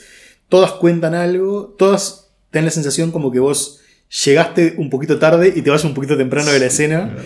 Este, como que diálogos medios, como hay un, un momento que está como hablando con sus compañeras. O sea, nunca llegas a entender del todo. O sea, todo como que me tenés que construirlo, ¿no? O sea, tipo, ellas como que viven en Lanzarote porque es como el Sí, lugar sí. de donde salen los aviones, pero, Pero en ¿a realidad, vuelan? como, Claro. claro. vuelan a otros lados, pero en realidad en ese lugar como que viven, pero están siempre en una casa y tipo, y como que en realidad no es la casa. Entonces es como una cosa media rara, tipo, y, y eso te lo vas como construyendo vos en relación a cositas que vas viendo que, le sacan completamente el glamour a lo que, eh, o sea, no sé, tipo de las películas o sea, de los 60, de las azafatas. Claro. Este, Algo más este- esto es la cosa más como todo mal y es como pedido ya eh, en, el, en el cielo, ¿no? Es como una cosa como tipo todo mal, así tipo de una economía de mierda. Y me parece que es como una película súper interesante. Hay, viste, esas películas como que a- a- también abren como la ventanita a un lugar que es tipo, o sea, vos, o sea, lo, lo tenés. O sea, tipo, está todo el tiempo ahí frente a vos, no sé qué, tipo, viajaste varias veces, ves cómo son las zapatas, tipo, y un día como que alguien dice, tipo, che, vamos a contar la historia esta. Pero no contar la historia y entonces eh, tipo la zafata va a matar a un tipo, no sé qué, tipo, o sea, no, contar la historia de la historia, o sea, cómo trabaja. cómo trabaja esta persona. Este, y tal, después, o sea, ta, y cuento un poco por qué también. Así que sí, tiene como esta cuestión de, de ver cómo esas personas en, en el ambiente laboral y cómo es la vida de esta gente que por ahí ni lo pensamos hasta que lo vemos y decimos, pucha, la próxima vez que me subo a un avión, casi que te dan ganas de darle un abrazo a cada uno de los Y de no los dejes el envoltorio del, Claro. del auricular, llévatelo. Sí, claro. sí, sí, es cual. O sea, es, es que es como. Está bravo el, el mundo ese. O sea, como, como, como si lo pens- O sea, digamos, esta película ti- tiene esa cosa como de. Que para mí es interesante esa cosa como de, bueno, tipo, sí, pero ella lo quiere hacer. O sea, tipo, Sí. cuando vos pensás que tal vez hay otra vida posible, no. O sea, es su elección. O sea, y, y e- en ese sentido me parece como interesante también el retrato del personaje.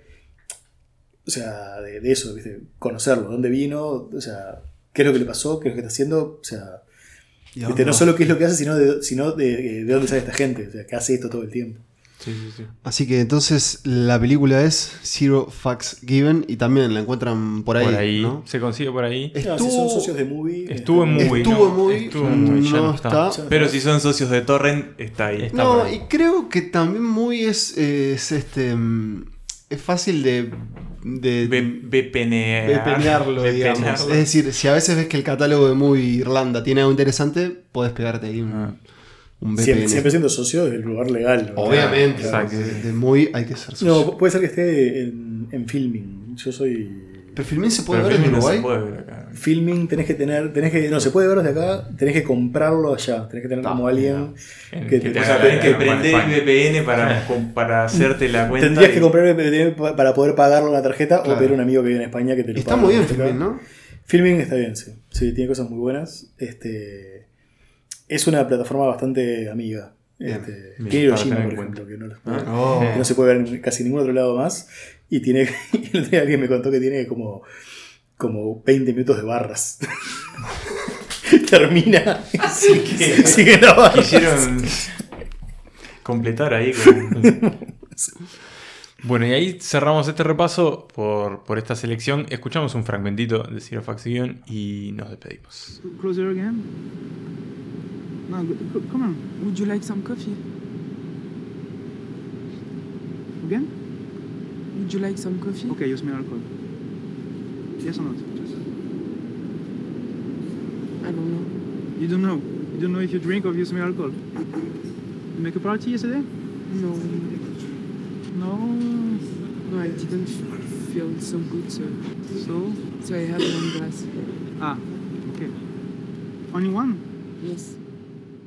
Concluimos este repaso por la selección de las películas de tu vida de Pablo Stoll. Esta lista que es mutable, que es la que eligió en este momento para este episodio que quizás en algún momento, ¿por qué no? Podemos revisitar y hacerla de nuevo. Una lista que empezó en casa, empezó en Uruguay en 1982 con Mataron a Venancio Flores, siguió con Mamá era punk, después tuvo a El hombre nuevo y El candidato, cerrando una especie de, de capítulo uruguayo de la lista que siguió con Another Evil, terminó con el doblete de El souvenir, parte 1 y Zero Facts Given.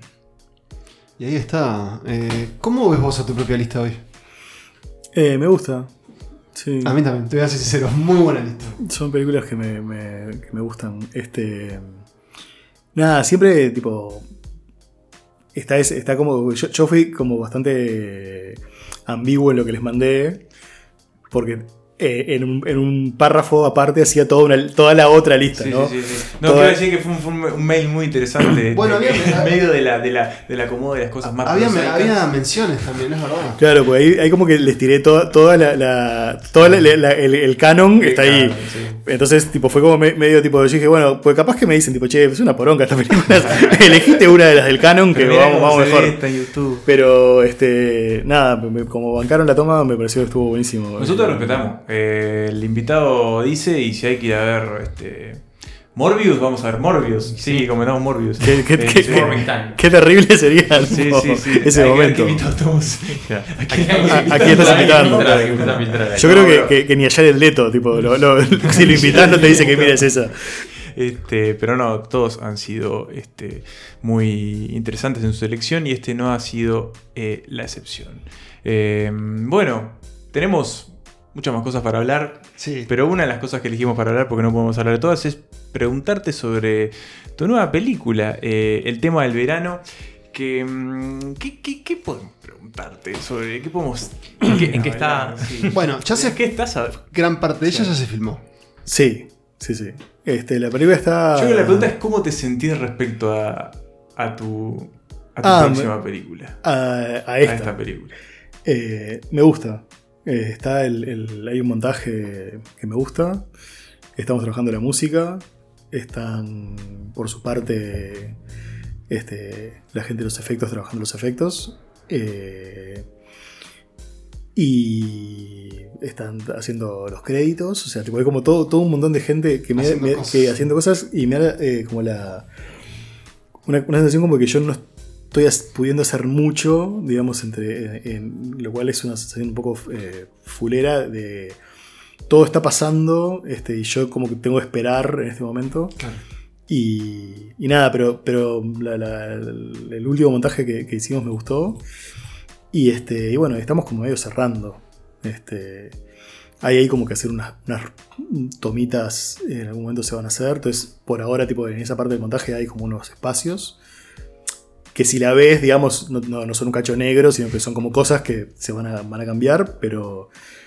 O sea, con, con- cosas que, que- como placeholders, digamos. Este, pero, pero eso no afecta el montaje general y el montaje general me gusta de la película. Es una película que, que- nada, que cada vez que la veo me, me- me divierte. Este, lo cual es bastante. Eh, sigue pasando lo mismo que lo que decía antes, ¿no? O sea, cualquier persona que no haya visto una de este, Kieslowski puede, puede decir, tipo, "Bueno, dejamos la de Stoll para más adelante y veo la de Kieslowski que seguro va a estar buena.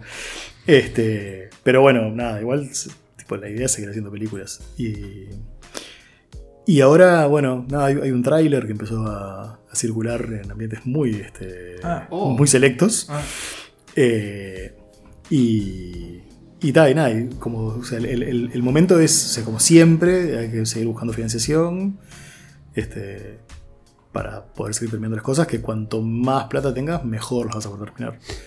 Este, es una película bastante más grande de la plata que teníamos para hacerla. O sea, un- una cosa, por ejemplo, ahora volviendo a hacer Forgiven, que, que, que es, que es una película que se la ve, eh, que está hecha como con un presupuesto corto, muy bien utilizado. Este, y nada, me da como esa cosa como de decir, tipo, ah, qué, qué- qué- qué bien que le hicieron, porque tenían, tipo, o sea, les quedó perfecto con la guita que tenían, aparentemente. Tipo, en este caso, tipo, yo siento esa cosa como que hay que pelear un poco más con, por, la, por plata para que haya más cositas que, que- que para poner. O sea, es una película como, en ese sentido, un poco más ambiciosa de la plata que teníamos. Y este. Y ta. Y en un punto. O sea. Tenemos que lograrlo. Entonces, hasta que eso no se logre del todo, no vamos a salir, digamos. Lo cual puede demorar. O sea, la idea era como que este año. O sea, tipo, o sea, por cumplir un año el rodaje. Este, era un poco la idea como tomarnos este año para terminarla. Y bueno, está terminada, pero en un estado que todavía no puede ser estrenado.